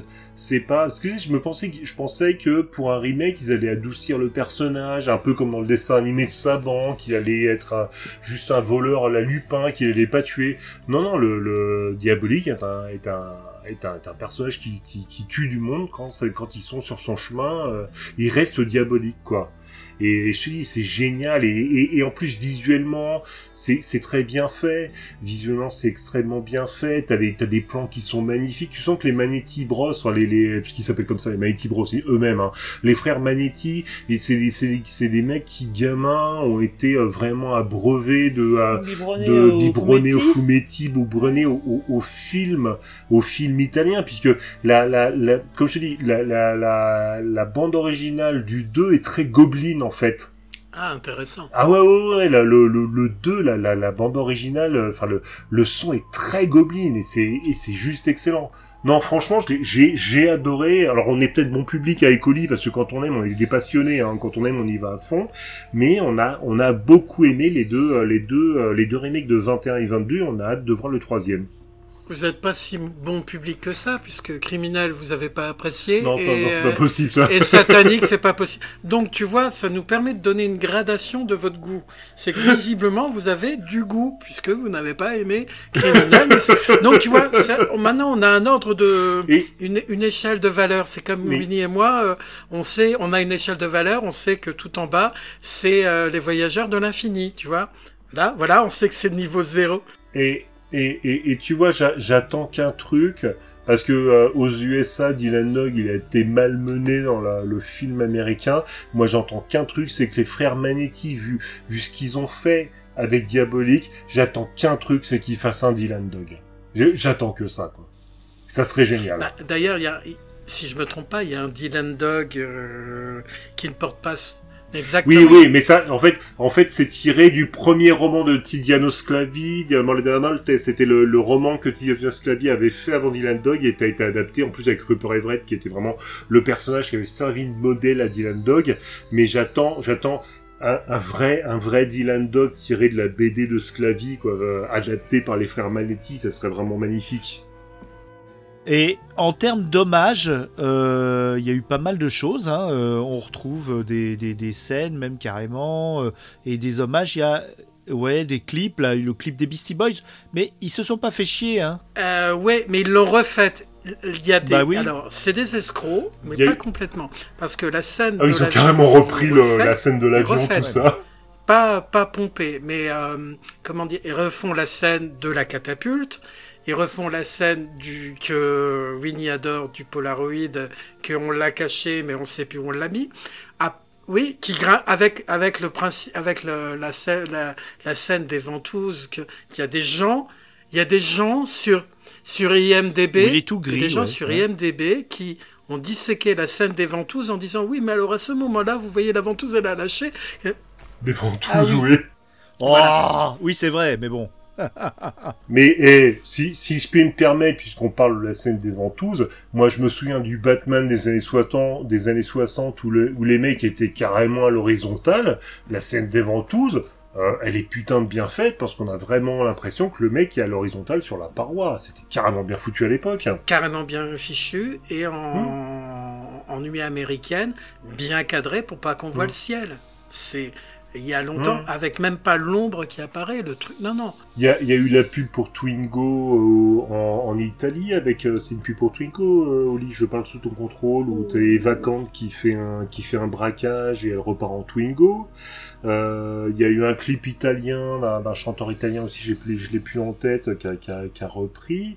Euh, Il y avait euh, avant même avant même euh, avant même le film de 68 il y avait le film Les Sorcières où, qui était un film à sketch italien où il y avait du Fellini etc dedans où à un moment il y a un gamin qui lit les BD criminels diaboliques et en fait on a un faux diabolique dans une séquence de rêve de la de, de la femme esselée qui était euh, d'ailleurs dans, dans c'est le c'est le sketch où il y a euh, où il y a euh, comment Clint ça s'appelle Eastwood, hein. Clint Eastwood Clint Eastwood. Voilà. Oui, alors Mhm. j'ai j'ai la ref, j'ai la ref de ce sketch. En fait, euh, c'est la première apparition d'un d'un génie du mal, euh, effectivement dans un film à sketch. L'histoire, c'est que il y a un, un monsieur euh, qui travaille euh, normal, un, un col, un col bleu euh, ou col blanc, je sais pas, et qui travaille. Et sa femme, par contre, elle lit des fumetti toute la journée. Et elle est obsédée par ça. Et elle en lit tout le temps, tout le temps. Elle a des piles et tout ça. Et le soir, quand il rentre, elle veut absolument rejouer des scènes de fumetti.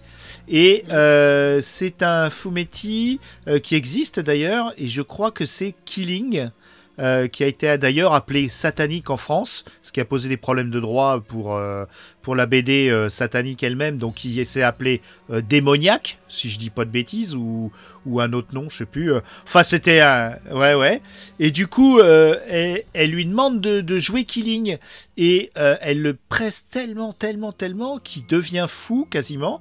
Et il finit par bah, prendre le, le couteau qu'elle lui tend et il la poignarde et il devient euh, le, euh, le criminel qu'elle, qu'elle- dont, elle rêvait, mais elle, elle en perd la vie. Et c'est un sketch, effectivement. C'est la première apparition euh, d'un euh, Fumetti Neri dans, dans un truc à sketch. Et... Alors, moi, je voulais vous, juste vous dire que l'évolution du Fumetti Neri, en fait, quand ça s'est arrêté en 68, qu'est-ce qu'on a vu apparaître? On a vu apparaître plutôt le, le Giallo. Le Giallo, donc des criminels qui étaient euh, sanglants, euh, donc qui ne recherchaient plus Tiens, comme c'est bizarre, à déstabiliser la société et à gagner euh, et à piquer de l'argent. Tiens, comme c'est bizarre, on laisse tranquille l'économie et on tue simplement des gens pour de diverses raisons. Le Giallo a évolué dans le vers le serial killer qui a Ah, trouvé euh, ses lettres de noblesse euh, avec le silence des agneaux et, euh, et Psychose. Et, euh, et, et, et après, les tueurs plus fantastiques, euh, les Freddy, les Jason, euh, Halloween, Michael Myers. Oui, oui, parce que le, le, le, le Carpenter l'a Carpenter l'a dit lui-même. Hein, les, euh, c'est en, ay- en ayant vu des euh, des euh, des, des giallo euh, qu'il a eu qu'il a eu l'idée, euh, entre autres, enfin entre autres ça entre autres pour pour Halloween et Michael Myers et les slashers. Tout à fait. Donc c'est des évolutions qui sont concomitantes et on ne sera pas surpris que le, le, le- capitalisme n'est pas en danger à cause de ces euh, créatures euh, horribles et dégénérées. Et euh, donc on a très peu en fait de vrais anarchistes, de vrais, de vrais criminels qui seraient presque plus réalistes. Parce que pour faire ce que font certains criminels de nos jours, faut quand même avoir une dose d'immoralité quand même assez, assez chevillée, qui est plus proche de ce qu'on voit dans ces fumetti neri que euh, dans les films euh, euh, d'horreur ou de giallo ou, même policiers parfois. Donc c'est quand même assez, assez étrange. Moi, je, vous allez me trouver complotiste, mais je trouve que la censure est passée par là. Moi, je vais rajouter quand même, je vais faire un hot take. Euh, à partir des années 70-80, euh, il y a un descendant du. Alors attention, là, ça va être perché. Il y a un descendant de Un Diabolique. descendant perché, il descend oui, de un quoi, descendant perché de Diabolique, où euh, le, il y a des méchants qui sont habillés, qui portent un masque, qui font des choses euh, incroyables et qui sont en même temps des meurtriers, mais en même temps. Est-ce que vous voyez où je peux en venir? Euh, qui portent un masque et qui sont meurtriers? Non, c'est pas les super-héros. Ça a été une truc, ça a été produit au kilomètre. Eh ben en fait, vous savez quoi? Plus ou moins, le descendant de cette truc de de méchants masqués, etc., dont on a bouffé des kilomètres et des kilomètres, eh ben tout simplement, c'est la ninja exploitation. Effectivement, c'est vrai, c'est vrai. Parce que parce que c'est parti en Asie, tourné au kilomètre où on, on, prenait des scènes, etc. On prenait des, des trucs rajoutés. Ça aboutit à aller aux American Ninja, etc réellement, réellement, je me pose la question de, il fallait avoir un méchant qui portait un masque ou qui avait des tenues un peu particulières. On est parti dans le n'importe Ah quoi. oui. Mais à mon avis, il y a quand même eu peut-être une idée du ninja. Mis, euh, Je laisse ça comme ça. Vous vous en faites ce que vous voulez. Vous avez le droit de me. C'est vrai, on peut, on peut citer Belphégor, on peut citer tout ça. Euh, Il y a eu aussi, euh, par rapport, alors ce qui était rigolo, dans le petit livret qui était avec euh, Satanic, il parlait donc des super vilains, mais Non, aussi mais des super héros. C'est vrai. Et- C'est vrai. Euh, super Argo, enfin toute la, la ligue des super-héros masqués qui est venue après et qui ressemble beaucoup d'ailleurs au, au Fumetti. Les C'était très catch, hein, très, très euh, wrestling, euh, très lucha libre. Et tous ces héros, en fait, ils ont été repris euh, par les Turcs. Et il y a une filmographie Ah. turque incroyable euh, qui a repris aussi euh, Killing, euh, un, un des, un des qui a aussi un costume de, de squelette. Et Killing, ou Killing en, en italien, il a été beaucoup adapté en Turquie. Ils étaient fascinés par ça. Et euh, le cinéma turc a une... euh, on n'a pas tout retrouvé parce que beaucoup de bobines qui ont disparu. Mais euh, Killing, qui est appelé de temps en temps Killing, euh, a plein de, de, de- films et il rencontre les super-héros comme Super Adam ou Super Adama. Enfin, il y a, y, a, y a des tas de trucs. Vous verrez si vous cherchez, vous trouvez des tas de, d'adaptations Fumetti, mais en Turquie. Ce, que, ce à quoi je m'y, je m'y attendais pas. Alors, euh, bien sûr, euh, il y a du super-héros, il y a du western, il y a du film de viking turc. Oh. Ah ben. Techniquement, les Vikings allaient jusqu'en Turquie. Hein. Ils sont déjà allés jusque. Oui, ils sont allés Voilà. partout. Ils sont allés partout. Même Mais sur en la tout Lune. cas, euh, ouais, même sur la Lune, oui, on retrouve des, on trouve des haches vikings.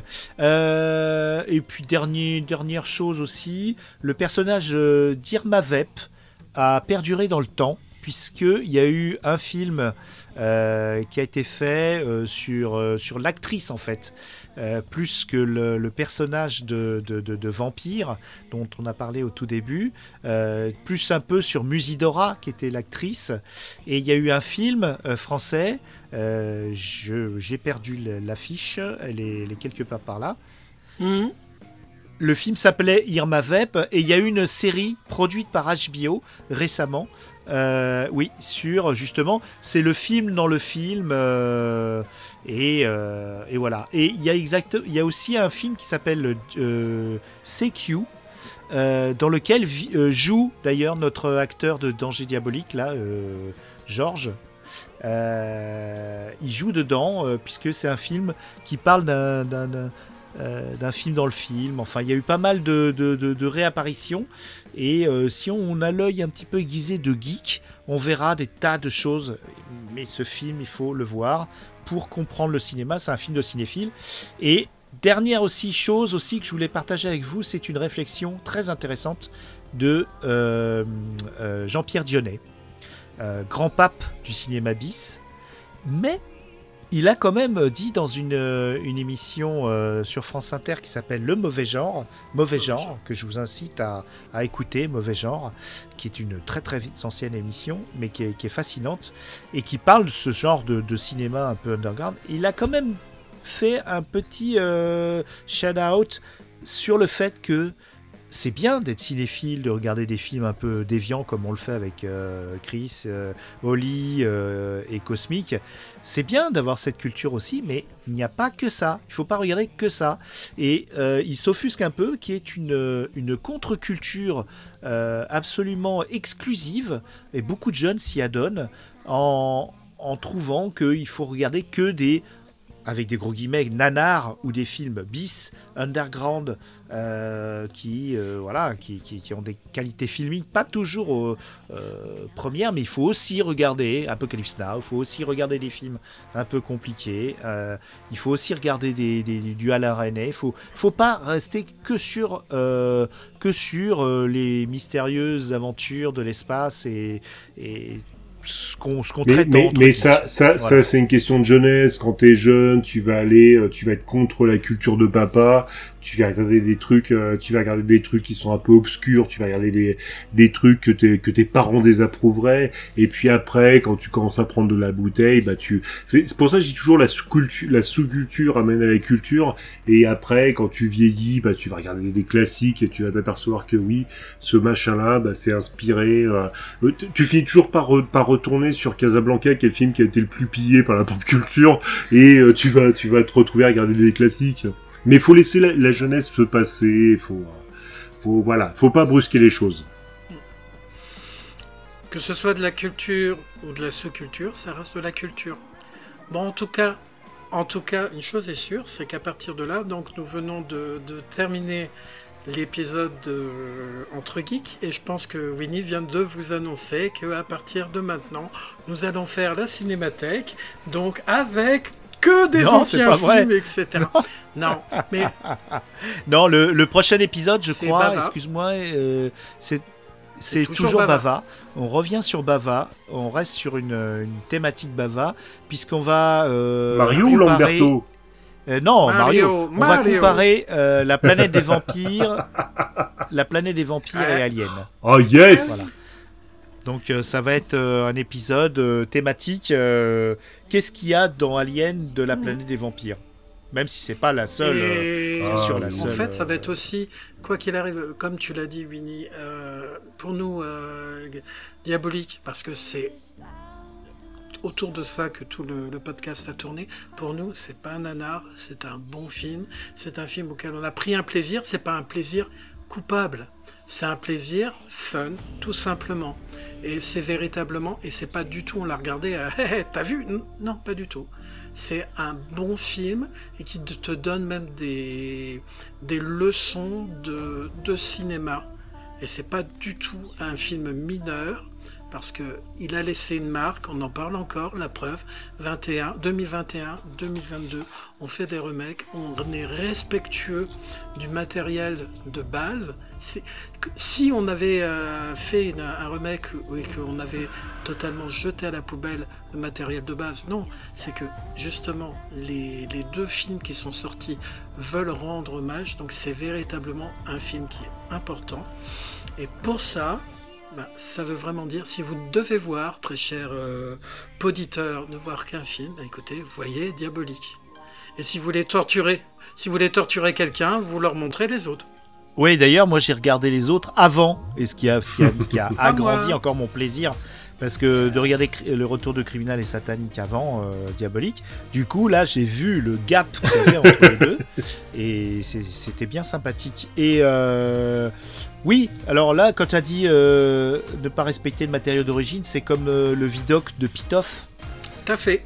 C'est Hmm. typiquement. Ou alors, Belphégor, Belphégor.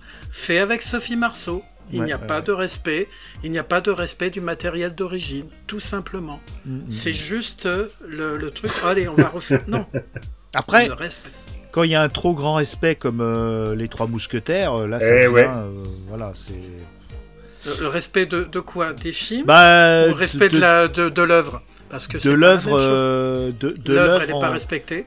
non mais c'est vraiment on l'a vu mille fois cette, cette histoire. Pourquoi refaire les trois mousquetaires?